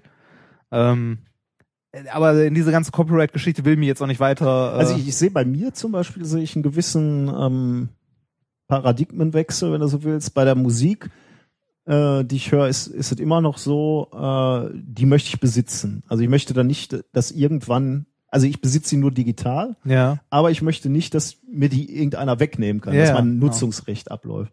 Ich stelle aber beispielsweise fest bei etwas, was mir nicht ganz so sehr am Herzen liegt, wie Fernsehen, Ja, so Ähm, Serien. Serien, Filme, äh, die muss ich nicht mehr besitzen. Also so ein, so ein Service wie Netflix oder äh, in Deutschland gibt's ja leider Netflix nicht, aber Ja, was äh, Watch Ever beispielsweise. Ja, wobei. Watch Ever finde ich ta tatsächlich nicht schlecht, ähm, weil alles, was ich da guck, mö- muss ich nicht zwingend äh, besitzen. Und es ist mir völlig egal, wenn ich irgendwann die acht Euro nicht mehr zahle oder was kostet, dass ich dann keinen Zugriff mehr auf diese Serien oder Filme habe. Mir geht es ähnlich bei, äh, ich meine, Musik ist mir auch wichtig, aber mir reicht das auch, Nutzungsrechte zu haben. Ich benutze Spotify zum Beispiel. Wobei es auch noch tolle andere Streaming-Dienste gibt, neben Spotify. ähm, nee, aber äh, das kann ich verstehen. Also äh, so ein Nutzungsrecht, irgendwie, man zahlt monatlich seine so und so viel Euro dafür, finde ich okay, wenn das Angebot stimmt. Äh, um einmal kurz auf Netflix und whatever äh, einzugehen, äh, ich finde das Angebot äh, ist nicht mal annähernd vergleichbar. Natürlich nicht. Ähm, und ich finde es zutiefst tragisch, äh, dass es sowas hier nicht gibt. Aber Also, du weißt, wer da wieder hintersteckt. die Ne? liebe GEMA wahrscheinlich Die liebe und GEMA. Äh, ja die diese ganzen Nutzungsrechts äh, Wenn wir uns die GEMA mal sparen ja. könnten, ne? Und äh, die, diese, äh, diese, ja gut, lass mal. Also wenn wir uns die GEMA sparen würden und würden sagen, okay, wir zahlen die gleiche Summe, haben dafür aber so ein äh, so ein, so ein Zugriffs, äh, Multimedia-Zugriffsrecht. Also du zahlst immer noch die gleiche Summe, aber dafür darfst du auf alles Mögliche zugreifen. Äh, das wäre ja irgendwie dann schon relativ attraktiv. Dann zahlst du halt bis an dein Lebensende die 50 Euro, die ihr eh jetzt schon immer zahlst. ja richtig Ähm, und greifst, also ich, ich glaube, die Tendenz geht zu so einem Verwertungsrecht. das Problem an der Geschichte ist, dass die Leute, die momentan mit der GEMA Geld scheffeln ohne Ende, äh, dabei verlieren. Und äh, das halt diejenigen sind, die da das Sagen dann momentan haben. Ähm, die, die GEMA an sich funktioniert ja nicht so, wie viele sich das vorstellen. Ähm, jeder äh, zahlt halt mit dem Kauf einer CD rein und dann wird das Geld nach Anzahl der CD-Verkäufe äh, verteilt oder irgendwie nach äh, äh, weiß nicht, Chartplatzierung oder sonst was, sondern es gibt diese ständigen Mitglieder, die irgendwie prinzipiell immer Geld bekommen und so ein Mist. Aber das ist, wie gesagt, da gibt's genug andere Podcasts zu vom Chaos Radio und so, die sich mit dem Thema beschäftigen. Da wollte ich gar nicht näher drauf eingehen. Ähm, nur äh, unser äh, amerikanischer Gast, als der hier war, das erste, was er mir sagte, als er hier seinen Laptop aufgebaut hat, war Reinhard. Netflix isn't working here. Tu was! ja, genau. Ja, also äh, das äh, ist schon schwer zu vergleichen, was es da ein Angebot gibt und was wir hier in Deutschland dank unserer Gesetzeslage nicht nutzen Der fährt können. wahrscheinlich nach Hause und sagt, die, die Deutschen haben eine ganz strenge Zensur. Ja, ja, ja, genau. Netflix gibt's da nicht. Das äh, Groove Shark auch nicht. Das ist alles äh, alles gesperrt. So, Ähm. wie, so wie ich aus Ch- China kam und auch feststellen musste, dass verschiedene Seiten gesperrt sind, äh, denkt er jetzt auch. Die Deutschen stehen immer noch völlig unterm Ja. Pantö- Pantöffelchen. Ja. Wir sind etwas vom Thema Ja, abgekommen, richtig. oder? Äh, ist aber auch ein Thema, das einen äh, in der Freizeit stark beschäftigt. Äh, naja, auf jeden Fall, ähm, wenn man äh, zurück zu den Blu-rays, wenn man jetzt äh, mit kleineren Strukturen schreiben möchte, hat man einmal, also gibt's verschiedene Möglichkeiten, die aber alle nicht sehr praktikabel sind. Äh, man könnte zum Beispiel das machen, was äh, in der, ähm, was wir hier in der Uni äh, machen, um kleine Strukturen zu erschaffen, äh, Lithografie, also lithografisch Strukturen zu erschaffen, ähm, wäre ähm, mit einer FIPS, also mit einer mit einem Focused Einbeam irgendwo drauf rumzubraten. Oder wenn man es nicht ganz so kompliziert möchte, man kann einfach mit einem äh, Elektronenstrahl äh, versuchen, Sachen zu strukturieren. Problem ist, äh, wird äh, ähm, äh, ist nicht so praktikabel, man braucht Vakuum, man braucht also ich also ich möchte keine Pumpe in meinem Wohnzimmer stehen haben, die durchgehend irgendwie äh, ähm, irgendwas vom also mein Abspielgerät abpumpt. Ähm, also wenn man zu kleineren Strukturen gehen möchte, hat man die Wahl, man nimmt Elektronen, äh, weil die eine kleinere Wellenlänge haben und strukturiert damit, ist aber nicht äh, praktikabel. Ähm, jetzt gibt's Forscher, das ist, worauf ich überhaupt die ganze Zeit hinaus wollte, äh, viel zu viel drum rumgelabert, ähm, äh, auch aus Melbourne, äh, von der äh, Swinburne University. Und zwar äh, ein gewisser Herr mit einem, finde find ich, sehr schönen Namen, äh, Zong Song, Zong Song Gun. Zong Song ist der Nachname. Schreibt sich genauso, wie man spricht. Ja, glaubst du denn, der gute Herr Zong, Dr. Zong Zong würde sich nicht äh, über deinen Nachnamen. Ja, natürlich wird er sich totlachen. Der sitzt wahrscheinlich gerade in Melbourne, nimmt einen Podcast auf und äh, lacht sich über Reinhard Remford kaputt. Ja, äh, tatsächlich äh, fand das unser japanischer Gast sehr lustig, weil da so viele R-Laute drin vorkommen. ich habe auch mal Der versucht, dachte, der, du trollst ihn. wahrscheinlich. ja, äh, tatsächlich, als ich äh, noch äh, bei meinen Eltern gewohnt habe, ähm, habe ich mal versucht, was beim Chinesen zu bestellen, was sich als unmöglich herausgestellt hat, als Reinhard Remford in der Schmitzstraße. ging nicht, äh, ging einfach nicht. Vor allem, ich konnte nicht lachen, also ich konnte nicht bestellen, ohne mich tot zu lachen dabei. Egal, äh, zurück zum Thema. Wir, die Du schaffst es heute Nee, nicht, das ne? ist irgendwie, ich bin schlecht vorbereitet, habe ich das Gefühl. die Ernsthaftigkeit. Okay, äh, der Herr Zong Song Gan äh, war, der Au äh, war der Autor dieses Artikels äh, und äh, ich habe, bevor ich das Paper an sich gelesen habe, ähm, kurz ein, ähm, eine Zusammenfassung auf fys.org gelesen. Äh, da wurde die ganze Zeit nur ein Herr äh, Richard Evans erwähnt, der Chef der Arbeitsgruppe ist und der natürlich interviewt wurde. Ähm, wie viel der zu diesem Paper beigetragen hat, ähm, weiß ich nicht. Ähm, Erstautor ist auf jeden Fall der Herr Zong Song Gan. Der Typ ähm, kommt nicht zum Punkt. Wir wollen ja. Wissenschaft hier Ja, hören. Entschuldige, ähm, tut mir leid. ähm, äh, die, auf jeden Fall, ähm, äh, die sind, äh, die haben eine Idee verfolgt, die es schon länger gibt. Ähm, und zwar äh, zwei, anstatt eines Lasers zu nehmen, mit dem wir auf ähm, ein Material schreiben, nehmen die zwei Laser. Ja. und jetzt kommt äh, das Erstaunliche, ähm, was dir wahrscheinlich bewusst ist, aber den meisten Leuten nicht zwingend. Ähm, Licht plus Licht ist nicht immer Licht, sondern manchmal auch dunkel. Und äh, Licht ist ja eine Welle, eine elektromagnetische Welle, und ähm, die nehmen zwei Laser, einen roten und äh, einen, äh, ich glaube es war äh, violetten noch dazu, und überlagern die so, dass sich in dem Punkt, wo geschrieben wird, dieser rote Laser, der Writing Laser, mit dem äh, umgebenden violetten Laser donutförmig, es steht übrigens so in dem Paper, donutförmig, ähm, so überlagert, ähm, dass äh, der Laser äh, in in dieser Donutform halt äh, destruktiv interferiert, also ausgelöscht wird und nur ein Spot in der Mitte überbleibt, der neun Nanometer groß Hm. ist. Das heißt, die schaffen es mit diesem Laser, der eigentlich eine Wellenlänge äh, von ein paar hundert Nanometern hat, den mit einem anderen so zu überlagern, dass am Schluss ein Spot rauskommt, der nur noch neun Nanometer groß ist. Ähm, das war jetzt nicht deren Errungenschaft, sondern das äh, zumindest so wie ich es aus dem Paper herausgelesen habe, nicht deren Errungenschaft. Die haben das Ganze auf und nachgebaut noch. Die haben aber dann ein Material entwickelt, in dem man mit diesem 9 Nanometer äh, großen Punkt schreiben kann. Und zwar auch dreidimensional in mehreren Layern. Und in welchem, äh, also äh, die, die Art und Weise, ähm, wie man mit Laserlicht deutlich unter der üblichen Strukturgröße schreiben kann, äh, das war mir durchaus bewusst, denn das wird hier an unserem Institut auch gemacht. Genau so. Äh, beziehungsweise ähnlich, sagen wir mal. Ähm, äh, von den Lasergruppen. Ähm, das Verfahren war mir bekannt. Äh, Ja. Und mir war klar, dass man dadurch Strukturgrößen erreichen kann, die kleiner sind. Aber jetzt bin ich gespannt, welches Material sie entwickelt haben, um da reinzuschreiben. Ähm, es sind äh, Chemiker. Ja, unsere hier übrigens auch. Ja, ähm, jetzt überlege ich gerade, wo ich die, äh, hm, vergessen aufzuschreiben. Ähm, äh, die haben ein Material entwickelt, äh, einen Kunststoff, ähm, der äh, es möglich macht, wie gesagt, mit diesen Lasern da drin zu schreiben, weil eigentlich, wenn man in so kleinen Strukturen schreibt, hat man die Probleme, man kommt ja schon in die Abmessung von äh, Molekülen und äh, Atomen, so in die Ecke.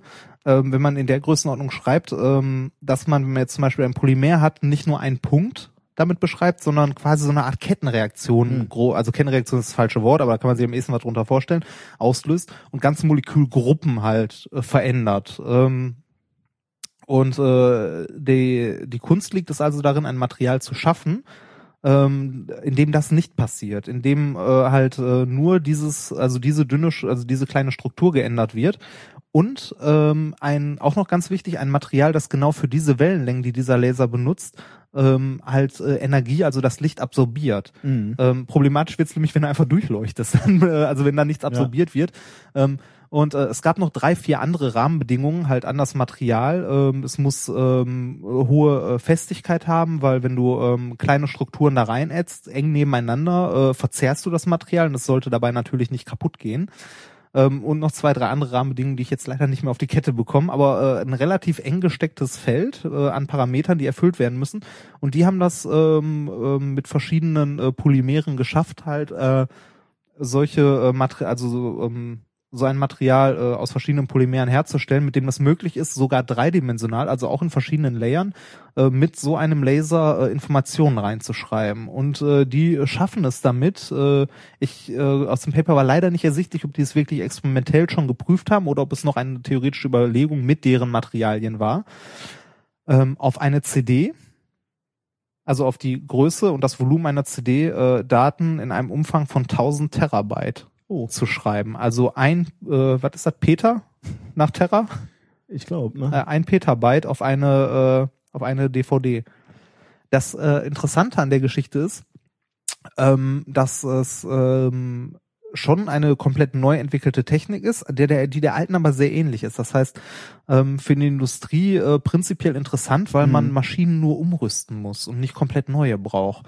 Ähm, Andererseits äh, sagen die in ihrem Paper aber auch das, was wir gerade gesagt haben, äh, die große Ära der optischen Datenspeicher ist wahrscheinlich vorbei. Mhm. Ähm, wofür das aber noch interessant ist, ist, wenn man so kleine Strukturen in Polymere schreiben kann, äh, damit Masken zu erstellen für Lithografie und ähnliches. Also ich, ähm, hier an der Universität wird eben äh, werden auch Materialien äh, hergestellt, die man dann mit diesen Lasern äh, benutzen kann oder, oder ja, versintern kann quasi äh, zu oder zusammenschmelzen, wenn man so will, Ja. mit diesen Lasern oder Strukturen ändern kann. Also man hat ein Pulver und ändert dann die Strukturen äh, mit diesen Lasern. Ähm, und ähm, das Geheimnis da oder der, der Arbeitsansatz äh, sind eben Nanopartikel. Da kannst du eben die optischen Eigenschaften dieser Nanopartikel und damit eben genau diese Frage, wie gut koppelt die Energie des Lasers ins Genau. Material ein, ähm, kannst du sehr ähm, sensibel steuern über die Strukturgröße oder über die chemische Zusammensetzung der Teilchen. Und ähm, wie du weißt, der Schmelzpunkt von kleinen äh, Teilchen ist auch etwas anders als wenn du wenn du das gleiche Material als großen Block hast. Ja. Da kannst du also äh, auch darüber steuern, wie wie die Teilchen quasi zusammenbacken. Ich meine, das Phänomen hat jeder schon mal erlebt, wenn er äh, Butter in die Pfanne schmeißt, in kleinen Stückchen schmilzt das schneller als sehr gut, ja. oder Crushed Eis, schneller als ein Block. Genau, also g- genau, äh, ein ähnlicher Ansatz wird eben hier verfolgt, Materialien zu ähm, Versintern. äh, zu, zu, zu verarbeiten. Und da ist halt auch die Frage, wofür ähm, beispielsweise eben um äh, halbleitende Leiterbahnen ähm, äh, für, Strukturen genau, für, für sehr kleine Strukturen, für kleinere Strukturen, als wir sie im Moment haben, technologisch zur Verfügung haben, herzustellen. da ich unsere äh, Arbeitsgruppenkollegen hier nicht so gut kenne, war es für mich schon äh, wirklich eine Erkenntnis, dass man mit kleineren Strukturen als halt der Lichtwellenlänge, also der halben Lichtwellenlänge, äh, was schreiben kann. Ist Fand schon, ich ja, finde ich, fand ich Hammer. Finde ich auch. Also das, das Spannende daran finde ich irgendwie, das sind ja so Sachen, die haben wir im Studium gelernt. Ne? Mhm. Das, du sitzt in der Vorlesung und kriegst genau das gesagt. Ne? Die kleinste Struktur, die du schreiben kannst, mit der Wellenlänge ist Halbe Wellenlänge. halbe Wellenlänge. Genau. Lernst du und stellst das überhaupt nicht in Frage. Ne? Genau, weil, weil ja, ja, es, es ist halt so, ne? Ist so, äh, ja, hier, äh, das ist das Kleinste, was möglich ist. Dann wird dir, dir wird auch erklärt, warum das das äh, Kleinste ist, was möglich ist, weil halt bla bla, ne? Und dann denkst du, ja, einleuchten, stimmt, hat recht, nachgerechnet, jo, stimmt. Auf die Idee zu kommen, dass man zwei Sachen überlagert, die sich dann auslöschen und da ein Rest überbleibt, der dann kleiner ist, das ist äh, simpel prinzipiell, aber äh, da kommt man nicht drauf, ne? Nee. Da denkt man auch nicht dran. Da kommen nur die ganz Guten drauf. Ja, also nicht wir. Ähm, Okay, was hast du gesagt? Ein Petabyte äh, Ein- Speicherplatten. ein- darf ich, darf ich den Satz sagen? Ja. Das kriegt man ja nie voll. Sehr schönes Thema. Ja, herzlichen Dank für ähm, Immer wieder gerne. äh, für dieses interessante Thema. Wir bleiben im Grunde genommen bei Lasern und Laserlicht. Uh. Äh, ich habe nämlich ein kleines Experiment mitgebracht, wie es ja Uh. schon langsam zur Tradition wird, wie ich finde. Ja. Ähm, habe ich einen Laser mitgebracht. Ähm, das ist das, das, äh, dieser dieser Jetzt Laser den äh, Zuhörer doch nicht die Illusion. Na komm, okay. äh, äh, Laser, äh, denkst du jetzt, die Zuhörer denken an so riesige, böse, gefährliche äh, Laserkanonen. Äh, ich muss dir sagen, es sieht harmlos aus, aber ich glaube, es ist eine böse, gefährliche Photonenkanone. ähm, was äh, der äh, liebe Herr Dr. Nick da in der in der Hand hat, ist ein äh, grauer Laserpointer, der ähm, einem ehemal, der ursprünglich nicht ihm gehört, glaube ich. Doch, doch, Oder der- der wurde äh, mir geschenkt, Er wurde ja. dir geschenkt, okay, dann wurde er dir geschenkt von äh, einem äh, ehemaligen russischen Doktoranden, der ihn aus seiner Heimat mitgebracht hat. Ich meine, jeder, der hier mal einen Laserpointer in der Hand hatte, weiß, da sind diese diese netten kleinen gelben Aufkleber drauf, irgendwie äh, Class 2B, Dangerous und so weiter. Äh, das äh, ähm, wo da wo der gute Herr Olexi herkam, hielt man das für überflüssig. ja, ist halt ein Laser, ne? Ähm, Also, äh, aber um, um das jetzt zu sagen, ist im Grunde genommen, ja, der ist jetzt schon relativ kräftig, sagen wir mal, aber, aber ähm, man erreicht noch nicht zum Papier anzünden. nein. Äh, es geht auch mit jedem noch so schwachen, äh, also das Experiment, was ich dir jetzt zeige, äh, geht auch mit jedem noch so schwachen äh, Laser äh, den äh, wir, äh, den du irgendwo finden könntest. Also Also, je- mit jedem Presenter. genau. Man, man muss dazu ja sagen, äh, bei Lasern habe ich letztens ein schönes Bild gesehen, das finde ich leider bestimmt nicht mehr. Ähm, da, das war mal in der wissenschaftlichen Community ein Riesenhit, äh, als man, als, ich meine, das geht ja noch auf Einstein zurück, der das Ganze postuliert hat, wie sowas funktioniert, dass man Laser machen konnte. Ne? Und was ist heute äh, im normalen Alltagsleben, jetzt nicht an der Uni und in der Wissenschaft, was ist im Alltagsleben die häufigste Verwendung für Laserpointer? Äh, für Laser Pointer Ja. Mit Katzenspiel. Richtig. ja. Wir sind auch nur Katzenbesitzer. Also äh, jede, jeden Katzenbesitzer, den ich kenne, hat einen Laserpointer, um damit mit seiner Katze zu spielen. Ich glaube, ohne, vom Sofa ja, aufstehen zu müssen. genau. Und ich glaube, die Häufigkeit äh, dieser Verwendung für Laserpointer ist mit Abstand die höchste. Ja, aber die Katzen gehen da auch steil. Ja, drauf, aber hallo, ne? ja. Das, also ähm, Luke, mein Kater, äh, geht wirklich äh, so locker anderthalb Meter die Wand hoch, wenn, wenn der Jagdinstinkt äh, geweckt ist. Also, ähm, ich, äh, mir fällt gerade noch, äh, aber das ist ja schon echt übel. Äh, weißt du, dass äh, Eishockey ähm, in einer, in einer Zeit äh, relativ viel gestört wurden von Laserpointern, weil Ja. Leute angefangen haben, den äh, Torwart gegnerischen zu. Torleuten zu blenden. Ja. Das ist ja schon gemeingefährlich. Ja, ne? richtig, also damit kannst du halt richtig. Leute blind machen. Ja. Weißt du, was die Lösung war unter anderem? Nö. Oder ein, ein möglicher Le äh, Lösungsansatz? Ein, äh, ein Filter Sehr in gut, dem ja. ernsthaft die haben Also die Filter? haben einen Filter in den Helm eingebaut. Also die Torleute haben ja eh so ein Plexiglas davor. Ja. Ähm, oder nicht, nicht alle tatsächlich, aber manche von denen haben so äh, Plexiglas davor. Und da haben die halt, ähm, also gerade als, als das aufkam, gab es halt nur, diese Laser haben ja eine gewisse Anzahl von Wellenlängen. Also du Ja. findest ja nicht jede, also zumindest ha- haushaltsüblich. Deshalb nicht. waren die meisten am Anfang ja auch rot. Genau, Mittlerweile ja. kriegt man auch blaue, Ja. UV, blau und so weiter. da kannst du halt relativ gezielt diese Information raus oder diese. Frequenz rausfiltern. Äh, aber ist natürlich schon echt übel. ja, ne? natürlich, das, Leute, das ist wirklich äh, übel. anfangen damit. Aber gut, also okay. Von äh, von die, von von Katzenspielzeug über über Eishockeyspiele zu unserem Experiment der Woche. An alle Katzenbesitzer offensichtlich, weil ihr habt zumindest einen Laserpointer zu Hause, mit dem ihr das machen könnt. Guck mal, Rainer, gib, nimm mal hier dieses Wunderwerk der Technik Ja. und leuchte damit mal bitte hier auf den Tisch und beschreibe mir mal den Laserspot. Also es ist ein ganz normaler Laser und du beschreibst mir mal diesen Laserspot, den du siehst, der auf dem Okay, Tisch ist. äh, dieser Laserspot hier ist nicht ganz rund, sondern eher so strichförmig so ein bisschen. Aber das tut nichts zur Sache. Äh, er ist rot. Qualität. halt. Ja, genau, er ist rot und er ist krüsselig. Aber ich frage mich gerade, ob dieses Krüsselige vom Tisch kommt oder von, warte, ich leuchte mal auf was anderes. Weißes Blatt Papier. Äh, nein, er ist immer noch krüsselig. Das kommt nicht vom Tisch. also mit krüsselig meine ich, der sieht so gesprenkelt aus in der Ja. Mitte irgendwie. Sehr schön. Ja, das, das kannst du tatsächlich sehen, äh, wenn, also auch die, die Zuhörer, wenn die sich einen Laserpunkt angucken, dann werden sie immer diese Krissel, die du Krissel nennst, Ja. äh, beobachten. Die heißen in der Fachsprache Speckel. Speckel. Speckle. Ähm, und das hast du jetzt gerade sehr schön äh, ähm, dir abgeleitet. Die kommen eben nicht, wie man am Anfang annehmen würde, vielleicht von Unebenheiten auf dem Siehst du? Tisch. Die sieben Jahre Studium haben sich gelohnt. Experimentalphysiker. Weißt du? Ja, weißt du, Theorie aufstellen, überprüfen und Äh, die kommen eben nicht, äh, oder wie wir gleich äh, feststellen werden, nicht unmittelbar von, vom, vom Tisch, ähm, sondern die, diese, diese Speckel, also äh, was man da sieht, ich beschreibe das nochmal, sind eben, also Krisselig trifft es schon sehr schön. Du siehst hellere Flecke, weniger helle Flecke, also dunklere. Ähm, und insgesamt gibt das halt so einen körnigen Eindruck.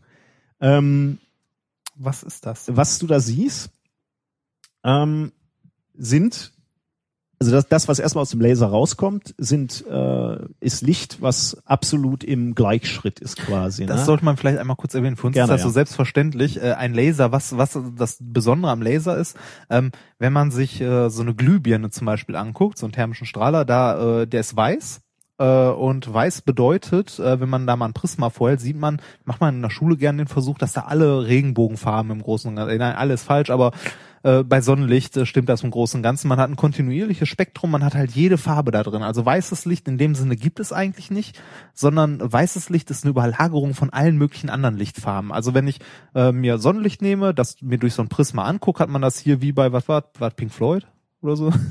Hier Plattencover. Ähm, war es Pink Floyd? Ja. Ja, das ist eher deine Zeit. Ähm, aber ja, yeah, ich wusste was. Ähm, dann sieht man, äh, weißes Licht besteht aus allen Farben des Regenbogens. Äh, Regenbogen ist übrigens das gleiche Phänomen. Da wird nämlich auch das Licht gestreut äh, an den äh, Wasserpartikeln in der Luft und so weiter. Und ähm, man, je nachdem, welche Wellenlänge es hat, also welche Farbe, wird es anders gestreut. Ähm, und äh, wir sehen halt die Aufspaltung in alle Farben. Wenn man das Ganze mit dem Laser macht, wenn man sich so einen Laser nimmt und den mal auf so ein Prisma richtet, dann sieht man, da kommt, äh, da passiert gar nichts. Der wird einfach nur rot weiter. Das liegt daran, dass ein Laser äh, aus einer Wellenlänge besteht. Laser steht nämlich für, das habe ich meinen Bruder letztens noch gefragt, ob der weiß, wofür Laser steht. Äh, Dr. Nick. Ja, ich äh, Äh, Laser stand, wie wir alle wissen, für Light, Amplif äh, Light Amplification by Stimulated Emission of Radiation. Äh, das äh, beschreibt ähm, unter anderem, also das beschreibt, äh, wie so ein Laser, also wie Laserlicht entsteht. Und zwar ist das angeregte Emission äh, durch Licht angeregte Emission weiteres Licht der gleichen Wellenlänge zu imitieren. Kann man super bei äh, dem allwissenden Wikipedia nachschlagen. Ähm, wenn jetzt jemand sagt, nee, er möchte es genauer wissen, kann ich nur sagen, muss er nicht, hat für meinen Praktikumsgrundversuch zum Laser auch gereicht, was da stand.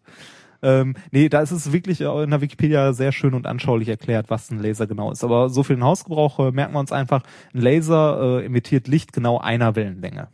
ja. Und diese Wellen, die da aus dem Laser rauskommen, die sind auch noch im Gleichschritt quasi. Genau, das kommt noch mit dazu. Das Ähm. ist ein sehr, es passt ja auch wieder rot, sehr kommunistische Gleichschritt. Äh, Im Gleichschritt kommen sie da raus. Wobei ich kurz einwerfen möchte, ich habe heute Morgen die Tagesschau geguckt und wie wir seit heute wissen, äh, ist Russland der neue Verfechter der Freiheit. Die haben dem Snowden nämlich Asyl angeboten.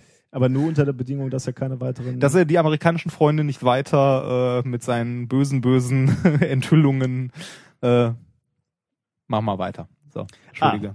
Ja, Entschuldige. So, äh, zurück zum Experiment. Wir, wir schweifen heute zu Nein, viel nein, ab. du Äh, schweifst. ja, wir schweifen heute zu viel ab. Und wenn ich wir sage, meine ich natürlich mich. Sehr schön. ähm, also, ich versuche nochmal anzusetzen. Ja, Aus mal. diesem Laser kommt Licht raus, äh, welches im Gleichschritt daraus marschiert kommt. Ähm, nun auf die eine Oberfläche trifft, reflektiert wird und zurück in dein Auge fällt. Mhm. Ähm, das Licht, was jetzt allerdings dein Auge erreicht, äh, kommt zum einen, du hast ja gesehen, dieser Laserspot Ah. ist etwas ausgedehnt. Ja. Das heißt, der hat schon mal unterschiedliche Wege. Ja. Ähm, der, der Spot, wenn er so, ein, äh, so, ein, so eine gewisse es. Ausdehnung hat, dann kommt ein bisschen Licht von, von weiter außen, ein bisschen Licht von direkt in der Mitte. Ähm, und dadurch gibt es natürlich Gangunterschiede. Also der eine Lichtstrahl hat es etwas weiter zu deinem Ohr, äh, ach, zu deinem Ohr, zu deinem Auge. Ähm, Ja. und ähm, dadurch, also aber nicht nur dadurch, sondern auch nebenbei durch Unebenheit natürlich. Also Ja, die Tischplatte hat natürlich auch eine gewisse Rauigkeit und deswegen wirst du auch da äh, Das Papier auch. Fasern und Genau, so. ja. Das, deshalb, das ist auch ein Grund, also der, wenn man sich so einen Laserstrahl anguckt, der irgendwo drauf äh, trifft, der ist ja auch nicht ganz hart begrenzt. Der ist, der hat ja auch so einen krisseligen Rand und so weiter. Und diese Laufunterschiede der einzelnen Lichtstrahlen jetzt, ähm, die führen dazu, dass wir ein Phänomen beobachten, was wir Interferenz nennen. Also die, äh, die Lichtstrahlen ähm, überlagern, kommen, kommen bei dir auf deiner, in, in deinem Auge an. Und ja, ähm, jetzt, jetzt können mehrere Sachen passieren. Entweder beispielsweise trifft ein Wellenberg auf ein Wellenberg von diesem Lichtstrahl, dann wird's verstärkt. Äh, wir sehen Licht und zwar sehr deutlich. Oder ein Wellental trifft auf einen Wellenberg, dann wird genau die- diese oder diese beiden Lichtstrahlen eliminieren sich quasi und du siehst nichts, dann ist es dunkel. Genau das siehst du in diesen Speckles. Ähm, die Speckles sind eben kein Abbild der Oberfläche, sondern mehr so eine Information, was zwischen der Oberfläche und deinem Auge passiert. Äh, nämlich genau die Interferenz dieser Lichtstrahlen. Es gibt jetzt also Stellen, äh, die du siehst in, auf deinem Auge, wo kein Licht auftritt. Das ist aber, wie gesagt, keine Struktur der Oberfläche, sondern eher die Struktur der Abbildung in deinem Auge. Also Oberfläche äh, oder, oder Stellen, wo du kein Licht siehst auf deiner Iris und äh, Stellen, wo du Licht siehst.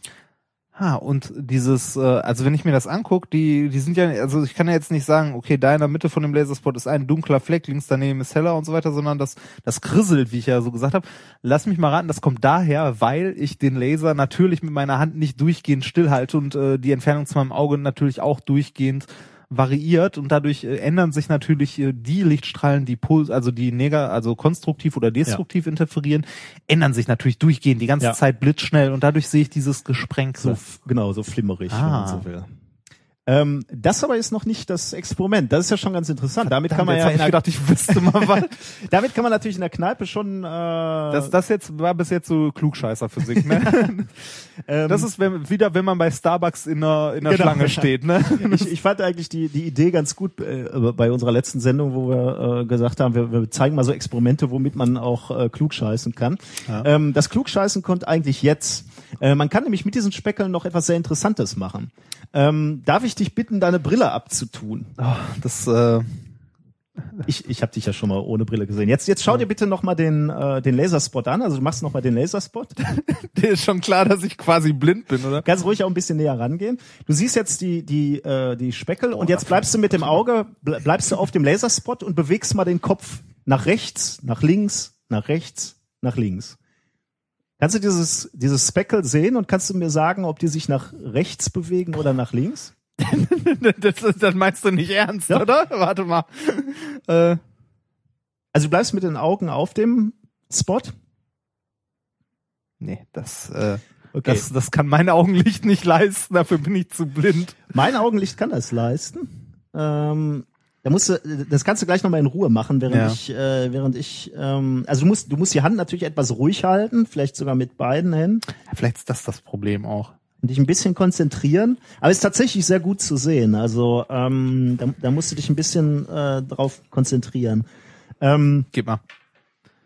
Ging das mit dem anderen? Nein. nee, da, Ähm, äh, der andere ist zu hell, da, da sieht man Ah. den, die, die Speckle nicht so gut. Aber ähm, du kannst das, ähm, kannst du, ich kann es Versuch mal, erahnen. äh, die, die bewegen sich entgegen meiner Kopflauf. Ah, sehr gut, ja. Ja, doch, dann kann ich das sogar sehen. Pass mal auf, Also, jetzt, jetzt mache ich eine, eine Abschätzung. Ähm, du bist nahsichtig. Nahsichtig. Also- Was ist denn nahsichtig? Was, heißt das? das heißt kurzsichtig. Kurzsichtig, ja. genau. Du bist kurzsichtig. Äh, Wahnsinn. wie, wie, wie sieht das? Mir fällt übrigens gerade auf, Dr. Nick ist ja auch der bei den Simpsons. Ne? Ja, Dieser genau. Quicksilver, das ja. Äh, ja, richtig. Bist du. Richtig. Äh, extrem. Du bist kurzsichtig. Äh, und äh, genau das kann man nämlich mit diesem, mit diesem, mit dieser Bewegung sehen. Ähm, wenn du, wenn du diese Speckles dir betrachtest, ähm, das kannst du übrigens auch mal, gib mir noch mal den, du kannst auch von weiter. Guck noch mal von weiter ohne Brille, kannst du den Laserspot sehen und machst noch mal die gleiche Bewegung. Ich habe gerade gesehen, das sieht man von weitem fast noch besser. Ähm, Heißt das, heißt das, äh, dieses Experiment funktioniert nur, wenn ich eine Sehschwäche habe, oder? Nee, pass auf, jetzt, jetzt kommt das Interessante. Also, was ist der Grund, ähm, äh, wenn man, äh, also ma- mal ganz, äh, ganz, ganz leicht gesagt, ähm, uns, die Lichtstrahlen, die dein Auge treffen, also die Linse treffen, die äh, beschreiben hinter der Linse, also Augenlinse quasi äh, ein X. Also die werden, äh, die kommen parallel in dein Auge rein, werden dann abgelenkt äh, und würden dann so quasi ein X bilden, also be- überkreuzen sich. Von Weitem sieht man es wirklich sehr krass. Ja. Da, wo die Mitte des Xs ist, da sollte im Idealfall dein, äh, deine Iris sein. Also äh, das Organ, was ähm, äh, dafür verantwortlich ist, dass du äh, Dinge, äh, oder nee, die Iris nicht, die Die Retina. Netzhaut. Äh, die Retina natürlich. Also genau. im Brennpunkt. Genau, im Brennpunkt sollte sie sein. Dann siehst du scharf.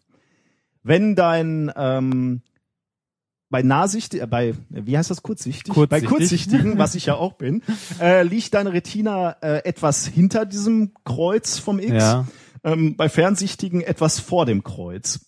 Und deswegen passiert, wenn du dieses Experiment machst mit dem Laserpointer, passiert folgendes. Bei kurzsichtigen bewegt sich, äh, bewegen sich diese Speckle eben äh, in entgegengesetzter Richtung. Ja. Bei, äh, bei Fernsichtigen in die gleiche Richtung wie die Kopfbewegung. Und das sehr, sehr sensibel. Das heißt, du kannst Ah, ja. leichte Fern- oder, oder, oder leichte äh, Fehlsichtigkeiten kannst du mit einem Laser relativ sensibel ähm, ausfindig machen. Das ist auch relativ einleuchtend, ne? weil bei kurzsichtigen äh, liegt die ja, wie du sagtest, vor der Retina. Genau, ne? ja. Das heißt, äh, wenn ich da den Kopf bewege, dann äh, habe ich da genau die Drehachse in diesem Brennpunkt Genau, ja. und äh, deshalb laufen die genau entgegengesetzt. Ja. Und bei, der, bei den Weitsichtigen liegt der Brennpunkt hinter der Retina. Das heißt, ähm, wenn ich den Kopf nach links und rechts bewege, ist die Drehachse quasi dieser Brennpunkt Ja. dahinter und es ändert sich halt Ja. nichts. Also die Richtung ändert sich nicht. Faszinierend. Was passiert bei 100% Sichtigen? Gar nichts. Genau, da bleiben Ja. die Speckles da, wo sie sind. Die Ja. bewegen sich überhaupt nicht nach rechts und links. Ah, das ist cool. Und äh, ich habe gerade mal festgestellt, wenn ich die Brille nicht auf hab, dann habe ich natürlich das geil. Ich bin auch kurzsichtig wie du. Dann Ah, dann bewegt- müsste man es mit der Brille ja, äh, ah. bei, mit deiner Brille müsste eigentlich müsste sich nichts tun. Vorausgesetzt, die bei Vielmann haben keine Scheiße gemacht. Ich habe gerade festgestellt, bei, beim, mit meiner Brille ähm, bin ich bin ich leicht fernsichtig, ähm, weil sich die äh, Speckle dann in die gleiche Richtung bewegen Ja, bei stimmt. mir. Bei mir auch. Wahrscheinlich ist das schon die Altersfernsichtigkeit. Nee, Nee, vielleicht haben die bei Vielmann einfach nur Scheiße gemacht. vielleicht, ja.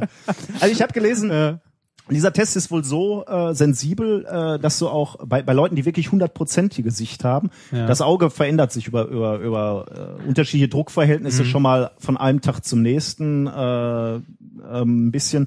Wenn du wenn du hundertprozentige Sicht hast, gibt gibt's Leute, die können an einem Tag sehen, dass sich die äh, die Speckle in die gleiche Richtung bewegen, am nächsten Tag in die andere Richtung. Ähm, und das ist das ist extrem sensibel. ja, das kann man sich, also man, also mir ist das zumindest bewusst, dass das halt extrem sensibel ist. Wenn man sich mal anguckt, die Größe äh, des Augapfels, das sind, ja, weiß ich nicht, fünf, fünf, nee, nicht mal, wahrscheinlich so drei, vier Zentimeter oder so. Äh, und da spielt sich die komplette Optik drin ab von Linse und äh, Retina, wo halt das Bild draufgeworfen wird, das scharf abgebildet werden müsste. Äh, und wenn das jetzt nur ein bisschen halt der Brennpunkt nur so ein Millimeter davor oder dahinter liegt, hat das natürlich ähm, eine enorme, äh, ne, äh, enorme Wirkung, wenn ich äh, mir äh, diesen Laserpunkt so in 30 Zentimeter Entfernung Ja. angucke. Das ist halt ein enorm, also wie Ja. ein riesiger Hebel, den ich da ansetze. Also kleine Bewegungen äh, Ja. auf der Netzhaut sind äh, riesige Bewegungen halt äh, außerhalb von dem, was ich sehe. Also nochmal, also das ist wirklich ein schöner, auch zum, zum in der Kneipe abends nochmal schnell machen. Ähm, schöner Augentest, mit dem man mal schnell seine Freunde, äh, seinen Freunden mal sagen kann, vielleicht gehst du ja doch besser zum, zum Optiker, Bei- bevor bei- du heute Abend mit dem Auto nach Hause fährst. Ja, bei übermäßigem Alkoholgenuss weiß ich aber auch nicht, ob es so gut ist, wenn da ein Laserpointer auf dem Tisch liegt. Da kann schnell mal Könntest du recht haben. Ja, also Laserpunkt irgendwo auf, auf eine, eine Oberfläche projizieren, sich dieses Speckle erstmal angucken, damit erstmal ein bisschen klugscheißen und dann auf den Punkt gucken. Aber auf den projizierten Punkt, nicht Ja, den ja, ja, Laserpointer. genau. Und dann den Kopf rechts und links bewegen und sich mal genau angucken, in welche Richtung äh, die Speckle sich bewegen. Nochmal zum Mitschreiben, bei kurzsichtigen bewegen sich diese Speckle-Muster in die entgegengesetzte Richtung wie die Kopfbewegung und bei fernsichtigen mit der Kopfbewegung. Das war doch ein schönes kleines Ja, Experiment, oder? fand, fand ich nett, ja. Äh, Äh, gleich Schön. mal heute Abend vielen mit deiner Dank Katze ausprobieren. ja, genau.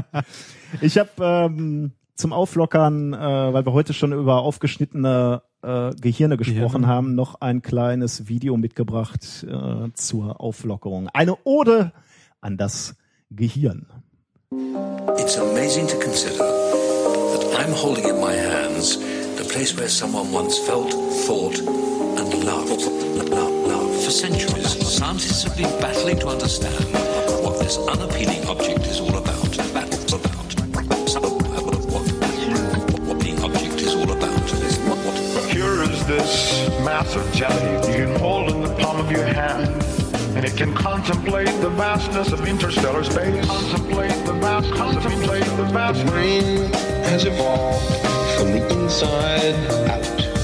Its structure reflects all the stages through which it has passed. Information in the form of energy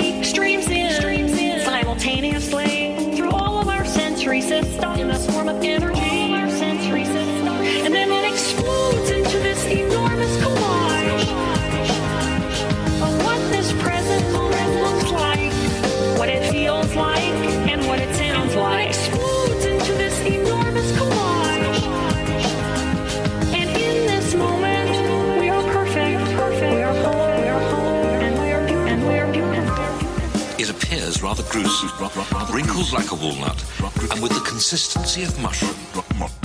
Mushrooms, like a walnut. What we know is encoded in cells called neurons. And there are something like a hundred trillion neural connections. This intricate and marvelous network of neurons has been called an enchanted loom. An enchanted loom. The neurons store sounds to snatches of music. Whole orchestras play inside our heads. 20 million volumes worth of information is inside the heads of every one of us. The brain, brain is a very big place. It's a very small space.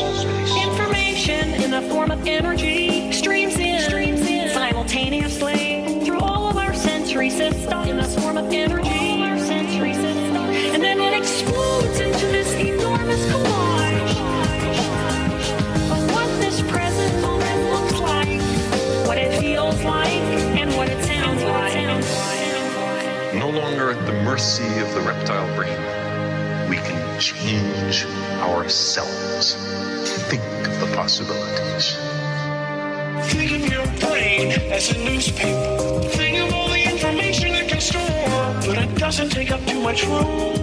because it's full. Of all the information it can store. We see with the eyes, but we see with the brain as well. And seeing with the brain is often called imagination. Imagination. The brain, the brain can contemplate the vastness. The brain Has evolved in successive stages.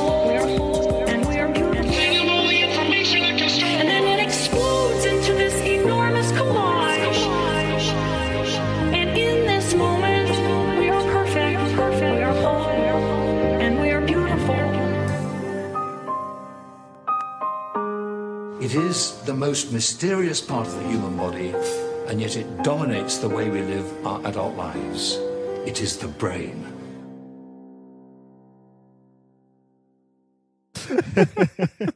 Ihr müsst gerade, ihr müsst entschuldigen, wir lachen gerade so, weil äh, schaut euch das Video mal an. Es, es kommt ein dezenter Bart am Schluss vor. aber schon hart, ne? Die, äh, also äh, wenn, wenn selbst ich das sage. der, der Mensch am Ende äh, hat einen ziemlichen ja, Pornoball und seine seine Brille hängt leicht schief. Also Ja. gerade mal auf die letzten Sekunden äh, des Videos achten. Äh, äh, das war sehr Schön. lustig. Aber schönes Lied auch. Danke, danke, danke. Ja, ähm, Wo du diese Perlen immer ausgräbst. echte Perlen. Ne? ähm, ja, wir kommen zu dem Thema, wo ich mir ziemlich sicher bin, dass ich mal wieder ähm, Äh, Schlechte Wortspiele und Überleitungen. ja Überleitung, äh, die Überleitung habe ich ja jetzt schon vergurkt, aber ähm, du wirst mir nachher recht geben, dass äh, der Titel mal wieder allerliebst ausgewählt war. Äh, das Thema heißt, die Evolution ist nur ein Steinwurf entfernt. ich freue mich schon auf die Wut, die mir gleich entgegenschlagen wird. Aber fangen wir erstmal mit dem ähm, mit dem Thema an. Ähm, was war, was glaubst du, äh, was war wohl so ein äh, äh, entscheidender Schritt ähm, in der Evolution ähm, des Menschen? Also womit, ja, was war eine, eine, eine wichtige Entwicklungsstufe, ähm, die wir genommen haben, ähm, hin zum intelligenten Leben? Was war wichtig dafür? ähm, die Dinosaurier auszurotten, die zeitgleich äh, die Erde bevölkert haben. Sehr schön, ja. Sicherlich, ja. Ein Hieb das, wieder. das war sicherlich sehr wichtig, ja. Nee, äh, ernsthaft jetzt mal äh, Feuer machen natürlich. Ja, das äh, freut mich, dass du das sagst, ja. Feuer Ähm, machen auf jeden Fall, Feuer machen. Ja, Feuer, ne? Nee, Feuer. Ist, Feuer ist wichtig. Was meinst du, wie lange wir. Habe ich übrigens. Ähm, ähm, hat mich in dem Zusammenhang dann auch mal interessiert. Ähm, was meinst du, wie lange wir, also oder das, ich sag's dir, ähm, wenn, die Menschen machen schon deutlich länger Feuer, als man äh, vor, vor kurzem noch angenommen hat. Ähm, da war man so davon ausgegangen, dass wir so, so ein paar 600, 500.000 Jahre, halbe Million Mhm. Jahre, die äh, das Feuer benutzen.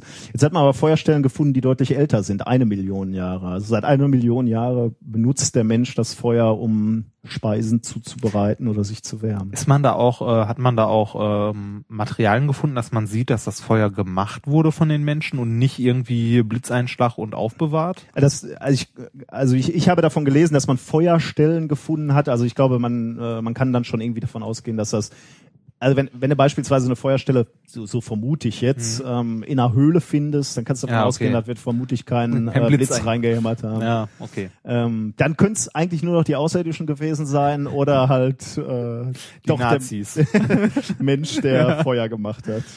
Ähm, genau, man könnte annehmen, ähm, dass es äh, das Feuer ist. Ähm, jetzt habe ich ein interessantes Paper gefunden, äh, was sagt, dass schon eine Million Jahre vor dem Feuer etwas passiert ist in der menschlichen Entwicklung, was ähm, getriggert hat, dass der Mensch deutlich ähm, an Intelligenz zugenommen hat. Dr. Neil Roach ähm, hat im Nature Magazin vom 26. Juni einen Artikel und da äh, zeigt er auf, dass vermutlich die Entwicklung und äh, die Anpassung von Schultern und Armen ähm, dazu geführt haben, dass der Mensch was guckst du so gelangweilt? Nee, ich, äh, ich gucke nicht gelangweilt, ich kann mir, ich kann mir äh, vorstellen, wo der Hase hinläuft, mit Schultern, Armen und Steinwurf.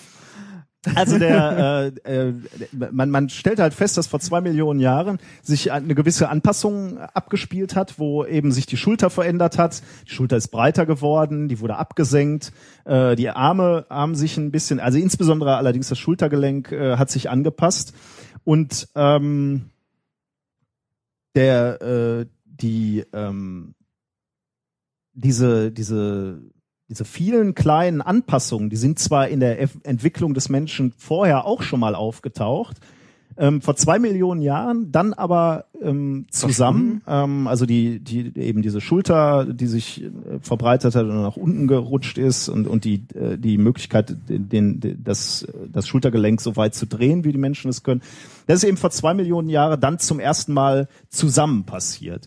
Und damit hatte, äh, hatten die Menschen dann einen, ähm, einen äh, Vorteil. Sie konnten nämlich plötzlich besser werfen als ihre Primatenvorgänger. Lachst du schon über meinen? Ja, ein äh, bisschen. Über deinen Titel. ähm, die, die Konsequenz dessen, äh, dass äh, die jetzt plötzlich besser werfen können, ist äh, oder war die, äh, dass die Menschen jetzt erfolgreichere Jäger sein konnten. Also vorher äh, waren sie im Wesentlichen Sammler und die konnten jetzt, als sie angefangen haben, Tiere erfolgreich zu jagen, konnten sie anfangen, Fleisch zu essen. Also sie wurden Fleischfresser in der Zeit, ähm, hatten dadurch mehr Nährstoffe zur Verfügung und in der Zeit sind die Gehirne auch gewachsen.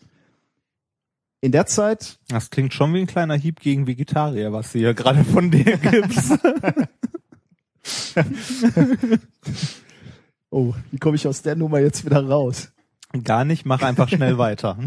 ähm, also ja, die, die Gehirne haben sich deswegen entwickelt, weil sie, äh, weil die Menschen besser jagen konnten. Und ähm, der ähm, und, und wenn du dir beispielsweise unsere Primaten ähm, Verwandten anschaust, dann wirst du auch feststellen, dass die hauptsächlich, wenn sie was werfen, Steine oder Stöcke, dann machen die so eine so ein so einen Unterhandwurf quasi. Mhm. Kannst du also so die Bewegung unterhalb der die Wurfbewegung unterhalb der Hand. Das ist so wie beim Bull spielen. Genau, ja, schön, ja, genau. Nur sehr selten diesen Oberhandschlag, also so wie wir einen Ball werfen würden normalerweise. Ähm, und wenn sie es machen, dann haben, können sie diesen Wurf nicht äh, weder gezielt noch besonders kräftig machen. Ähm, der ähm, Dr. Neil Roach hat jetzt ähm, zum einen den Wurf modelliert, den, den, äh, den Wurf, den Menschen durchführen können. Hat dann aber auch noch was Interessantes gemacht, das gefällt mir gut. Er hat das Baseballteam seiner Universität ähm, antreten lassen quasi und hat die Leute werfen lassen und hat gewisse Bewegungen unterbunden quasi. Also der hat, hat die, die Wurfbewegungen mit Bändern limitiert, genau, mit, mit Stützen ähm, und hat quasi mit diesen, mit diesen Hilfsmitteln die Evolution quasi Schritt für Schritt zurückgenommen, wenn du so willst. Und hat sich dann halt angeschaut, wie die Wurfleistung immer schlechter wurde oder, oder welche, welche Einschränkungen äh, in, im Bewegungsapparat dazu führen, dass deine Wurfbewegung schlechter und ungenauer wird. Und er konnte eben genau äh, herausfinden, dass insbesondere eine, ähm, ein wesentlicher Grund dafür verantwortlich ist, dass wir äh, gezielt, aber vor allem feste werfen können. Und das ist, und das unterscheidet uns von unseren äh, direkten Verwandten ähm, bei den Primaten, ist, dass wir den Arm extrem weit ausholen können. Also wir können, können, können den sehr weit zurücknehmen. Also ich jetzt nicht so. Aber wenn du, wenn du so einen Baseballwurf ansiehst, äh, dann wirst du, dann wirst du Oder- vor allem sehen, Oder Cricket. Wobei Cricket, die werfen auch von unten, ne? Weiß ich nicht. Wir haben es zehn Stunden am Flughafen geguckt, ich weiß es nicht mehr. Jetzt Kann kommst, sein, ja, ja, jetzt, jetzt komme ich in die Bredouille, Jetzt ja. kommst du in eine Bedrulle, weil du behauptest nämlich jetzt, Cricket-Werfer sind eher so äh, die evolutionäre Wurfbewegung äh, vor dem äh, zivilisierten Oberhandwurf. Dazu möchte ich mich nicht näher äußern. Also lassen wir, lassen wir das mal dahingestellt. Aber also die, die, die Wurfleistung der, der Baseballspieler, wenn du dir so einen Baseballwurf anschaust, ähm, kommt daher, dass der Arm extrem weit hinter den Körper zurückgenommen werden kann, äh, weil die Bewegungsfreiheit gegeben ist hier oben im Schultergelenk. Und was dann passiert, wenn du den Arm so weit äh, zurücknimmst, ist, dass du, ähm, dass du Bewegungsenergie oder also die hier diese Sehnen und Bänder, die du hier oben in der Schulter hast, die spannen sich und speichern die Energie und lassen die bei der Vorwärtsbewegung gezielt in der Wurfbewegung wieder frei und diese Energie wird abgegeben in den Wurf. Und ähm, genau das wurde eben festgestellt in dieser Arbeit, dass, äh, dass, dass eben genau diese Fähigkeit dafür verantwortlich ist, dass wir fester und gezielter werfen können als beispielsweise Schimpansen. Die, die lockere, drehbare Schulter ist es eben. Ich möchte einmal noch kurz, ich habe es mal schnell äh, bei Wikipedia recherchiert. Die Wurftechnik beim Cricket, dazu gibt es einen Wikipedia-Artikel, das gibt glaube ich zu allgemein, ähm, ist äh, tatsächlich eine windmühlenartige Bewegung, die äh, folgendermaßen abläuft. Man nimmt den Arm, reißt ihn auch nach hinten, lässt ihn so nach unten fallen, windmühlenartig nach, äh, Ach, stimmt, nach ja. hinten ruhig und äh, Dann wirft dann auch nach über die Schulter und dann halt nach unten auf den Boden. Stimmt, Ja, ja. ist äh, also auch äh, ein Stück nicht ganz so gezielt, aber Zehn Stunden haben wir versucht. Äh, äh, die Regel, ja, dazu muss man genau. Flughafen sagst du? Kalkutta. Ähm, wir haben zehn Stunden Aufenthalt gehabt in Kalkutta äh, am International Airport und äh, da läuft, weil Cricket ist in Indien Nationalsport, so wie hier Fußball, da läuft halt ohne Ton, ohne Kommentar durchgehend Cricket im Fernsehen. Und das großer, halt, äh, ob da halt ohne Kommentar läuft, weiß ich nicht. Wir haben ihn nicht verstanden, aber ich glaube nicht, dass war, er ohne war, war Kommentar. da Ton? ja, vielleicht am Flughafen nicht, aber normalerweise. im Nein, nein, normalerweise nicht, aber am Flughafen, da wo Okay. wir halt gesessen haben, da war halt nichts. Okay. Und äh, wir haben gedacht, okay, wenn man sich hier schon zehn Stunden langweilt, man war müde, man war kaputt, ähm, dann kann man ähm, zumindest sich Cricket angucken und mal versuchen, die Regeln zu verstehen. Ich habe es nicht geschafft. Ja, ich, auch nicht. Ne? Wir haben ich, versucht. Ja, äh, ich, ich habe die Regeln bis heute, ich habe mir fest vorgenommen, für nächstes Mal, wenn wir nach Indien fliegen, gucke ich mir vorher die Regeln an, dass wenn wir wieder am Flughafen versacken, man das Spiel voll folgen kann. Ich habe überhaupt nicht verstanden, warum wer wie da losläuft und warum plötzlich alle Leute sich freuen oder äh, alle Leute total niedergeschlagen sind, obwohl genau das gleiche passiert ist wie im Spielzug davor. Ich habe mir von dir ja auch sagen lassen, so Cricket-Spiele gehen gerne mal mehrere Tage. ja, das stimmt, ja. Die können mehrere Tage gehen. Müssen sie nicht, aber können sie durchaus. ja, das äh, ja, verstehe nicht. Äh, das sind die Engländer schuld, ne? Ja. Hm. Ähm, ja, äh, Ja. Das, äh, das zur Evolution. Ähm, wobei, Äh, der Titel, du hast recht, ich hasse dich. ähm, noch ein Kommentar oder zwei Kommentare möchte ich noch, äh, möchte ich dazu noch sagen. Ähm, die ältesten Speerspitzen, die, äh, die man gefunden hat, äh, sind etwa eine halbe Million Jahre alt. Das heißt, wenn du dir vor zwei Millionen Jahren haben die Jungs angefangen, äh, effektiv zu jagen und, und Tiere zu erledigen.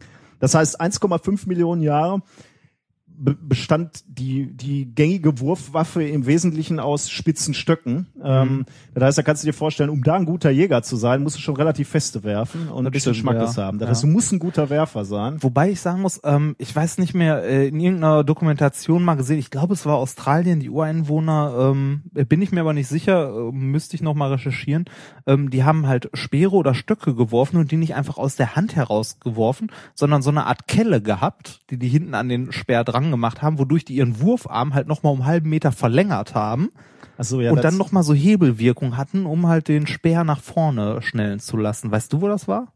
Ähm, nee, aber die, bestimmt nicht älter als äh, Ja, bestimmt nicht. Nein, da gehe ich auch fest von aus. Aber wo wir gerade so bei Hebelwirkung und Arm nach hinten und so.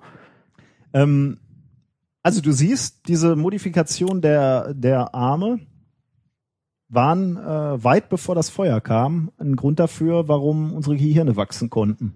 Weil wir besser werfen konnten. Ich hätte gedacht, das hat Gott gemacht. Ja, da sind wir wieder beim Thema. Apropos Gott gemacht, Gott hat noch was gemacht. Ähm, das, äh, um, um der Vollständigkeit halber möchte ich das noch sagen. Ein, ein weiterer Grund, warum unsere Gehirne äh, massiv gewachsen sind, ähm, war übrigens auch die Entwicklung des Daumens. Ne? Also, Ah, dass wir den ja. Daumen so äh, oder quasi eine Zange bilden können mit den Fingern. Das wird doch auch in einem ein oder anderen Science-Fiction-Film gerne aufs Korn genommen, so mit dem Daumen. Oder zumindest bei Cartoons. Habe ich zumindest im Gedächtnis, dass das bei dem einen oder anderen Mal vorkam. So, ja, er hat keine Daumen. Ach so. Aber jedenfalls die, diese Ja. Fähigkeit, dass wir so leichte äh, oder diese, diese Zangenbewegung machen können und, und dadurch kleinere Teile äh, Überhaupt greifen. ne? greifen Also, können ja. und, und, und auch ähm, quasi bearbeiten können, äh, hat eben dazu geführt, dass wir äh, feinere Bewegungen machen konnten und das spiegelt sich dann wiederum in unserem Gehirn ab ähm, und das Gehirn hat da mehr Kapi Kapazitäten freigegeben, um ähm, eben diese motorischen äh, Fähigkeiten auszubilden. Was man ja auch trainieren kann, was zum Beispiel beim Klavierspielen passiert. Das heißt, dein Gehirn ist größer als meins, wegen Nee. deinem stümperhaften... Nein, besser vernetzt. Zumindest die entsprechenden Areale. Noch Ma- nicht, äh, es fängt, es fängt an, es fängt an. Aber wie wir letztes Mal gehört haben, ist das ja schon großartig. Ähm, äh, kommen wir äh, zu äh, weniger äh, lustigen Sachen, zu einem Stück weit Krieg, Terror und Horror. Oh, endlich. äh, zu, ja, zumindest, äh, wenn man sich die Videos anguckt, mit denen ich dieses Thema einleiten möchte. Und zwar äh, habe ich äh, lange einen Themennamen äh, Namen gesucht. Äh, das äh, Thema heißt Häschen gegen Niemeyer. Und beide äh, Artikel möchte ich mit einem kurzen äh, Video, also worum es genau geht, wer gegen wen kämpft oder worum es in dem Thema geht, kann man eventuell äh, daran erkennen, wenn man diese beiden Werbeikonen der äh, 90er Jahre, die ich dafür rausgesucht habe, miteinander verknüpft, kann man eine Ahnung bekommen, Ich bin gespannt. worum es geht. Du darfst gleich raten. Okay. Gucken wir erstmal, hier ist äh, Video Nummer eins. Äh, da geht es um die Häschen. Eines Morgens treffen sich die Häschen zum Trommelkonzert. Alle mit Zink-Kohle-Batterien. Wie man sagt. die alkalische Duracell. Es wird Abend. Eine Batterie nach der anderen gibt auf. Und als der nächste Morgen kommt, trommelt nur noch eins. Das Häschen mit der Duracell. Duracell hält entscheidend länger als Zink-Kohle-Batterien. Man muss ja sagen, wenn man dieses Video sieht, was die Zuhörer jetzt leider ja nicht gesehen haben, so die erste Einstellung sieht so ein bisschen aus wie Zombie-Häschen auf einem Friedhof. Also Mein ähm, Gott, von 92 ist das. Ich hätte das Ja. noch, äh, also das war jetzt eine echte Begegnung mit meiner mit meiner Kindheit. Kennst, kennst du das noch aus dem Fernsehen? Ja, ja, natürlich, das kenne ich noch. Das ist äh, so, äh, das habe ich noch äh, aktiv mitbekommen. Deshalb habe ich diese Häschen ja auch rausgesucht, äh, weil ich die halt noch kenne. Und ähm, das ist ein Teilgebiet, also es geht äh, wohl schon mal um, Um Batterien. Häschen? Ach so. Äh, ja, aber okay, ja, komm, äh, das Duracell Zink-Kohle-Batterien, das hat man jetzt rausgehört. Es geht wohl um Batterien Okay. und jetzt kommt äh, Werbeikone Nummer zwei, die äh, auch gerne noch für den einen, für das ein oder andere Zitat benutzt wird, wobei man von jüngeren Leuten dann häufig angesehen wird, weil die nicht wissen, wovon man redet. Äh, hier ist äh, Video Nummer zwei. Druckt nicht. Druckt immer noch nicht. Druckt immer noch nicht. Druckt nicht. Wackel am Kabel. Ich wackel noch mal. Das war das Licht. War es das Licht? Das war das Licht. Aber es druckt nicht. Druckt nicht. Es druckt nicht. Ist was mit dem Drucker? Druckt nicht. Könnt ihr drucken? Es liegt nicht am Drucker. Es liegt am Rechner. Der Niemeyer hat sich im Internet ein Virus eingefangen. Niemeyer. Besonders schön finde ich dieses verächtliche ganz am Schluss. Ah, Niemeyer. Äh, das war Werbung von IBM, wo man schon die Firma äh, sehen möchte. Und es geht um Drucken. Okay. So, es geht also um Batterien und Drucken. Äh, wobei ich möchte kurz dazu äh, erwähnen, dieses Wackel am Kabel äh, ist ja so ein typisches, äh, ja, irgendwie funktioniert, ja, hast mal Kabel nach Q dran gewackelt. Das äh, ist mir tatsächlich heute nochmal passiert. Ich habe eine unserer Plasmaquellen im alten Labor betrieben und die hat zum Teufel nicht funktioniert. Und ich habe festgestellt, ein Kabel war locker. Ich habe heute auch einen Druckertreiber installiert auf einem Windows-Rechner und da, äh, da hat man ja auch irgendwie das Gefühl, das ist, ähm, Sie möchten einen quälen, ne? das kann doch irgendwie nicht sinnvoll sein, Nee. oder?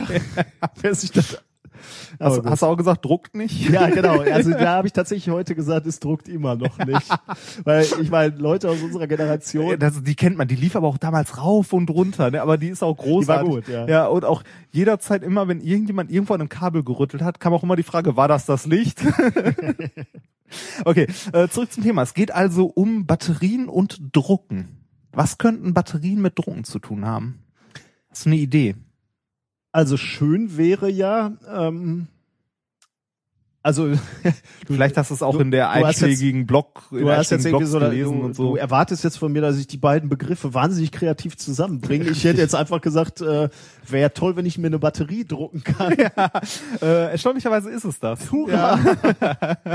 es war keine Kreativität erforderlich. Nee, ähm, man hat es ja in anderen Podcasts äh, gehört, was momentan so langsam äh, hochkommt und äh, auch also nicht nur im Rapid Prototyping in, der, in Universitäten und Firmen äh, größer wird, äh, sondern auch langsam äh, die Heimanwender erfasst. Es gibt die, es gibt glaube ich mindestens 100 Kickstarter-Projekte, die sich mit 3D-Druckern beschäftigen. Äh, die Dinger werden langsam erschwinglich. Den günstigsten, den ich gesehen habe äh, bei einem Kickstarter-Projekt, der wohl auch einfach, der auch nebenbei noch hübsch anzusehen war, ähm, lag bei 380 Dollar was halt echt äh, günstig ist für einen 3D-Drucker. Auf jeden Fall, ähm, ich habe ähm, ein Paper gefunden und zwar äh, von unseren guten Freunden aus Harvard. Ach, wir haben gute Freunde. Im Geiste, im Geiste. Äh, Sehr schön, ja. äh, die haben in einer Kooperation mit äh, äh, der Universität in Illinois äh, tatsächlich äh, Batterien gedruckt. Erzähl mir Und wie. zwar ähm, hat das äh, eine äh, Jennifer A. Lewis, äh, die äh, ist äh, Professorin für äh, Biology Inspired Engineering. Oh, Also äh, in Deutschland immer das Bionik. interessant, ja. Äh, und äh, die hat äh, zusammen, wie gesagt, äh, mit einer anderen Universität zusammengearbeitet äh, gearbeitet mit äh, Shan Dillon. Der ist äh, Materialwissenschaftler. Mhm.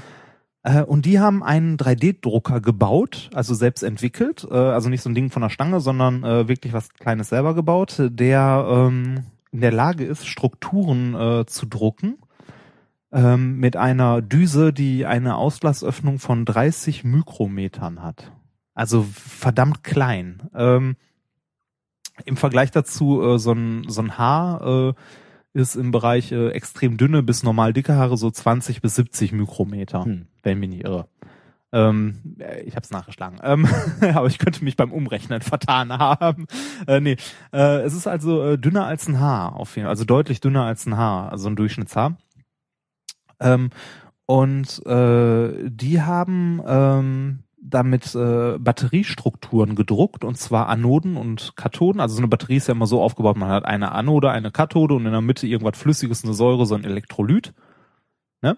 Mhm. Ähm, lernt man noch grob in der Schule. Man kann ja auch hier, äh, da gibt's übrigens auch nette Shiner-Gadgets zu, so kleine, äh, kleine Uhren, wo dann so eine äh, Kupferplatte und irgendwie irgendein anderes Metall noch äh, in eine Zitrone haust und dann hast du eine Uhr, die da läuft. Also im Grunde, äh, Batterien sind, wie gesagt, immer so aufgebaut, äh, Elektrolyt in der Mitte, Kathode, Anode.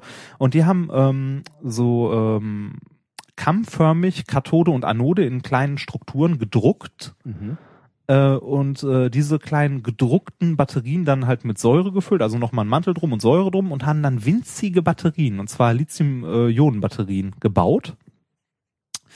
Ähm, und zwar haben die, äh, also die Herausforderung dabei war jetzt einmal diesen Drucker zu bauen, diesen 3D-Drucker.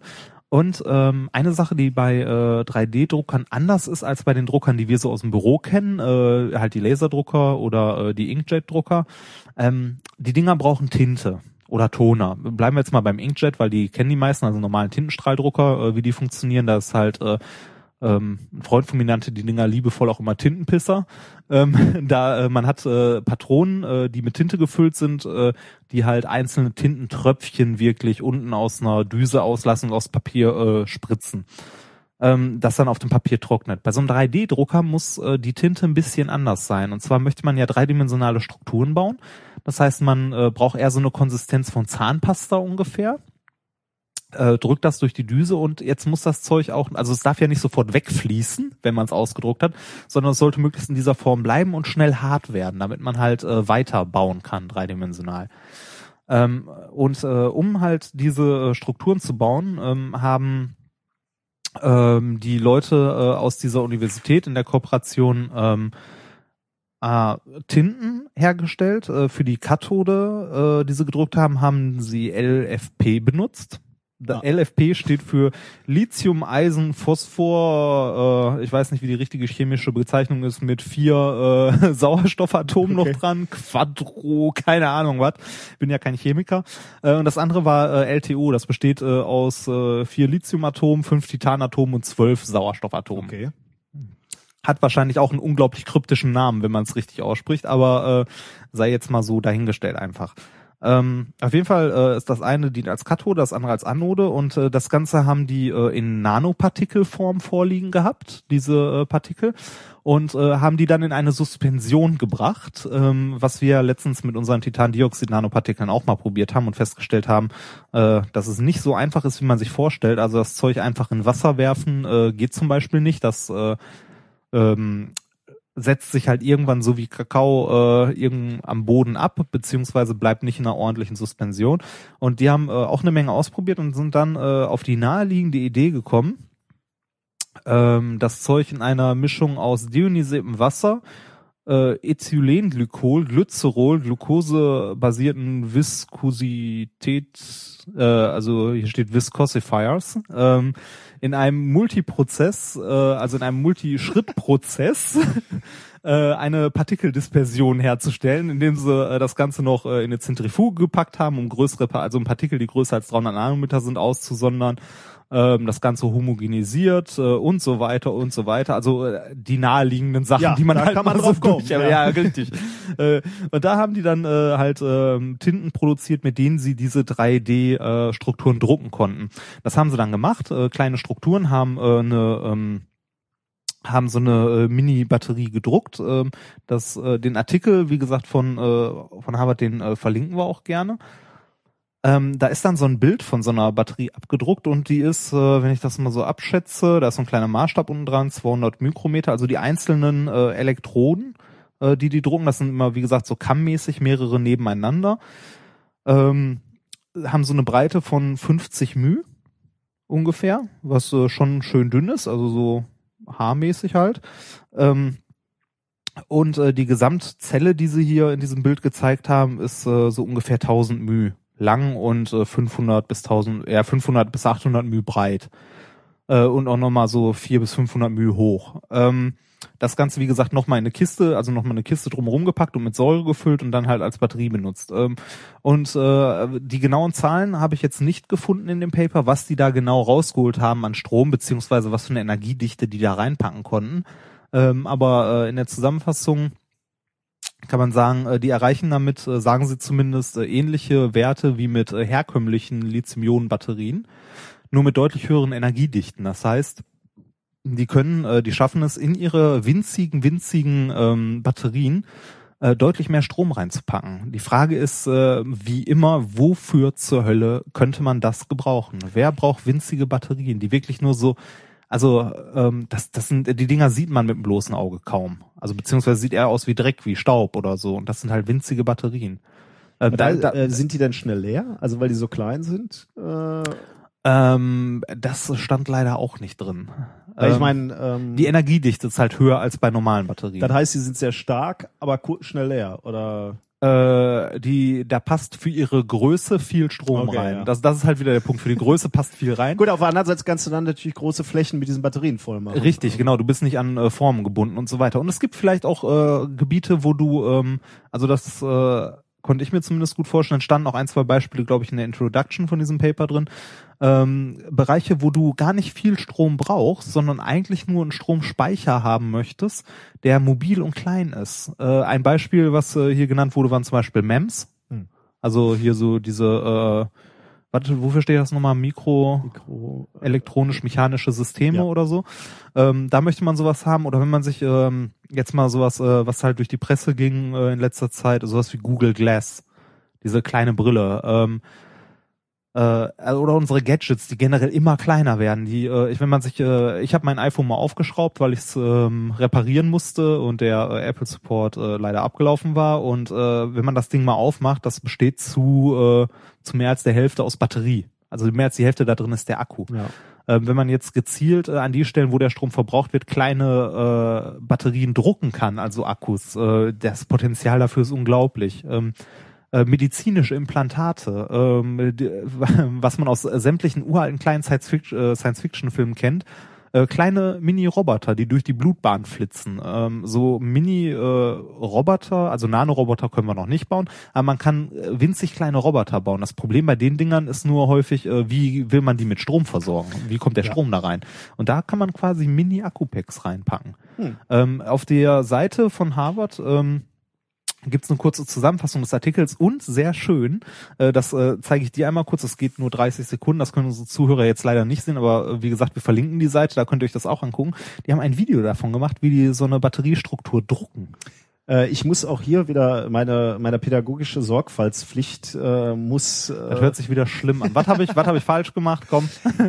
unsere äh, Partner hier an der Universität drucken auch mit Ich habe Laser ich hab so ein bisschen das Gefühl, du machst hier eine Werbeveranstaltung aus unserem Podcast. äh, benutzen auch äh, ähnliche Laser äh, oder ja Druckverfahren, sagen wir mal, 3D-Drucker? um, um aus nee, tatsächlich Dispersion aus Dispersion Strukturen zu drucken. Ich weiß nicht, Ah. inwiefern die jetzt in der Lage sind. Ähm, also die Frage ist ja auch, was was, bedeutet hier 3D? Ne? Wenn ich mir das Video angucke, also na, schon schon die die Strukturen sind haben eine gewisse Höhe, aber ähm, so wie es jetzt aussah, unter 3D stelle ich mir halt einen Würfel, ja doch, das ist schon beachtlich. ja, das, einmal zum Bild hochgescrollt, ja, okay, ja, ja, ist, äh, ist klar. Ja, okay, das ist schon, schon ja. ja, Also ähm, auch hier an der Universität, das muss ich aber noch sagen, Ja. äh, werden Strukturen aus äh, Dispersionen, die aus unter anderem aus Nanopartikeln bestehen, äh, gedruckt. Aber ähm, das sind natürlich wirklich äh, Batterien. Das gibt Hoffnung, dass unsere Ja. Ich fand das auch sehr interessant. Also überhaupt äh, dieser dieser Hype ähm, ums 3D-Drucken, den man äh, in, im Internet viel verfolgen konnte. Äh, ich habe mir dann auch überlegt, boah, so ein 3D-Drucker wäre schon geil. Äh, wobei ich mir dann als erstes überlegt, okay, was willst du drucken? Ich hätte keinen Schimmer. Die Idee, also so ein Ding wird wahrscheinlich erst nach einer Zeit sinnvoll werden, wenn einem, wenn man merkt irgendwie, äh, also nicht das erste, was man druckt, ist wahrscheinlich irgendein Haken, um was aufzuhängen und danach gehen einem dann die Ideen aus. Äh, häufig wird es dann eher sowas sein, wenn irgendwo was kaputt gegangen ist, dass man sich Ersatzteile selber druckt. Äh, ich habe mir aber die ganze Zeit gefragt, okay, 3D-Druck, ja, äh, wissenschaftliche Anwendung dafür und da ist eine, zack. Da ist eine, ja. Ja. Zum Beispiel Batterien für kleine Roboter. Ich habe, äh, wir nähern uns nämlich langsam schon wieder ähm, dem Ende der Sendung äh, oder der Zwei-Stunden-Marke der, der Sendung und damit sollten wir zum Ende kommen. Wieder lang Ähm, geworden. weil du gerade das so schön angesprochen hast ähm, mit dem ähm, mit den Batterien für kleine Roboter möchte ich dir noch ein Video zeigen. Habe Äh, ich dir eine schlechte Überleitung geschenkt, oder? ja, genau. Ähm, möchte ich noch ein äh, Video zeigen. Ganz so klein ist der Roboter nicht, von dem du gerade sprachst. Der ist äh, äh, schon etwas größer. Vielleicht, ähm, ich zeige dir das Video mal, das lassen wir hier mal laufen. Ähm, The Guardian, das waren noch die mit hier, ne? Äh, das hier, das ist Kirobo, äh, ein Jap äh, japanischer Astronautenroboter. Also was würde man sagen, so 30 Zentimeter vielleicht groß, Ja. oder mal so über den Daumen. Und der bewegt sich hier jetzt gerade ähm, in so einem Zero-G-Flugzeug und der, du siehst ihn im freien Fall oder in der Schwerelosigkeit kann er sich schon ganz gut bewegen Ja. und orientieren. Ähm, ich muss aber auch sagen, der sieht, äh, wer hat den designt? Der ist gruselig. Der sieht echt gruselig der aus. sieht ein klein bisschen aus wie Chucky die Mörderpuppe, ja, oder? ja, aber hallo, da musste ich auch gerade dran denken, das, das Ding ist gruselig. Und genau deswegen äh, wollte ich dir auch äh, dieses Video zeigen. Ich wollte es we- weniger zeigen, weil ich äh, faszinierend finde, äh, was man hier, ähm, also ist vermutlich auch faszinierend. Also du hast ja, Ja. gesehen, wie er sich bewegt hat äh, in der, also wie um, da- das nochmal zu beschreiben, der, der kleine Roboter richtet sich im, in der Schwerelosigkeit hier in diesem Video aus und kann seine, den, den, äh, seinen Körper rechts und links bewegen. Das ist schon beeindruckend, das sieht schon toll aus. Aber eigentlich wollte ich es dir tatsächlich zeigen, weil es gruselig aussieht, weil dieser kleine Ja. Roboter wirklich aussieht wie Chucky die Mörderpuppe. Und dieses Konsortium aus Wissenschaftlern in Japan hat eben angekündigt, diesen Roboter gebaut zu haben. Und den wollen sie jetzt ins All schicken, nämlich zur ISS. Und da soll Hirobo wissenschaftliche Experimente. Kirobo ist auch ein bisschen so wie Killrobo, ne? Das, soll äh, halt wissenschaftliche Experimente äh, durchführen. Und wir wissen alle, was passiert, wenn Roboter im Weltall sind. ja, Ähm, ja. Es fängt an mit 2001, Ja. Odyssee im Weltall, wo äh, Open the Pod Bay Doors, Doors, also wo wo der erste äh, Roboter durchgedreht ist, bei Alien ja im Grunde genommen auch dieser Cyborg, der dann nachher nur noch so so eine milchige Flüssigkeit gespuckt hat. ähm, Äh, hier äh, Red Planet war, glaube ich, nee, war Red Planet oder Mission to Mars? Einer von, ich verwechsel die beiden immer. da, Einer dreht, von, da dreht auch ein Roboter durch. ja, bei einem von beiden dreht auch ein Roboter durch und killt alle.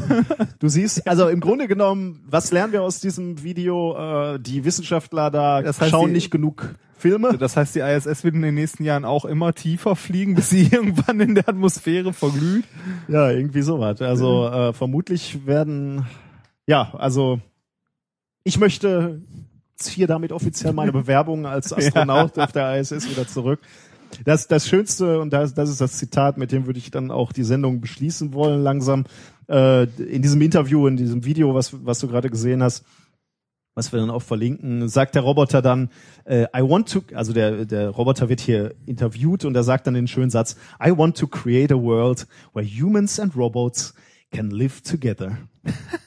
Das klingt wie eine Drohung. Ja, allerdings.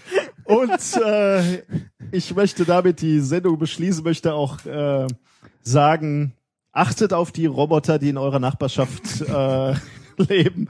Wer weiß, wann sie versuchen, die Weltherrschaft an sich zu reißen. Hast du noch was Schönes mitgebracht, damit wir die Veranstaltung hier launig und mit positiven Gedanken beenden? Ja, äh, natürlich. Ähm, ich möchte allerdings äh, vorher noch einmal wie immer einmal kurz auf die äh, methodisch inkorrekt in den Social Media äh, Kanälen äh, hinweisen. Und zwar äh, wie immer natürlich äh, unser Twitter-Account minkorrekt.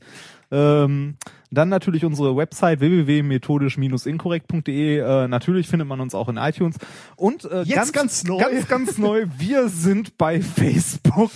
Und wenn, wenn du wir sagst, meinst du hauptsächlich äh, wir. Das, da, da hängst du mit drin. Da kannst du nicht.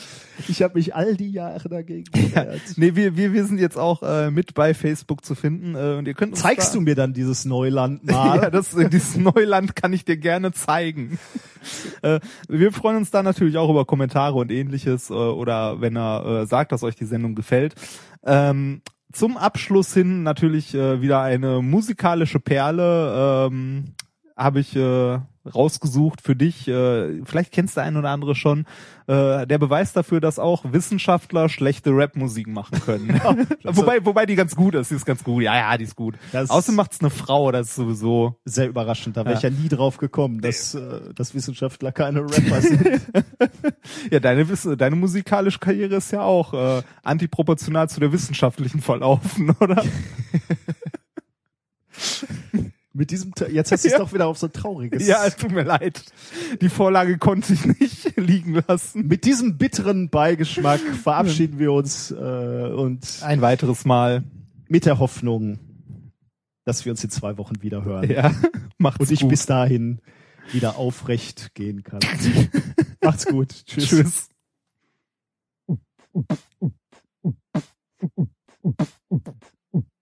Oh yeah. I'm about to drop some particle physics in the club. The LHC is super duper fly. You know what I'm saying. Check it. 27 kilometers tunnel underground. Designed with mind to send protons around. A circle that crosses through Switzerland and France. 60 nations contribute to advance swing round through the ring. They ride till in the hearts of the detectors, their mates it collide and all that energy packed and such a tiny bit of room becomes mass particles created from the vacuum and then oh yeah. LHCBC's where the antimatter's gone. Alice looks at collisions of red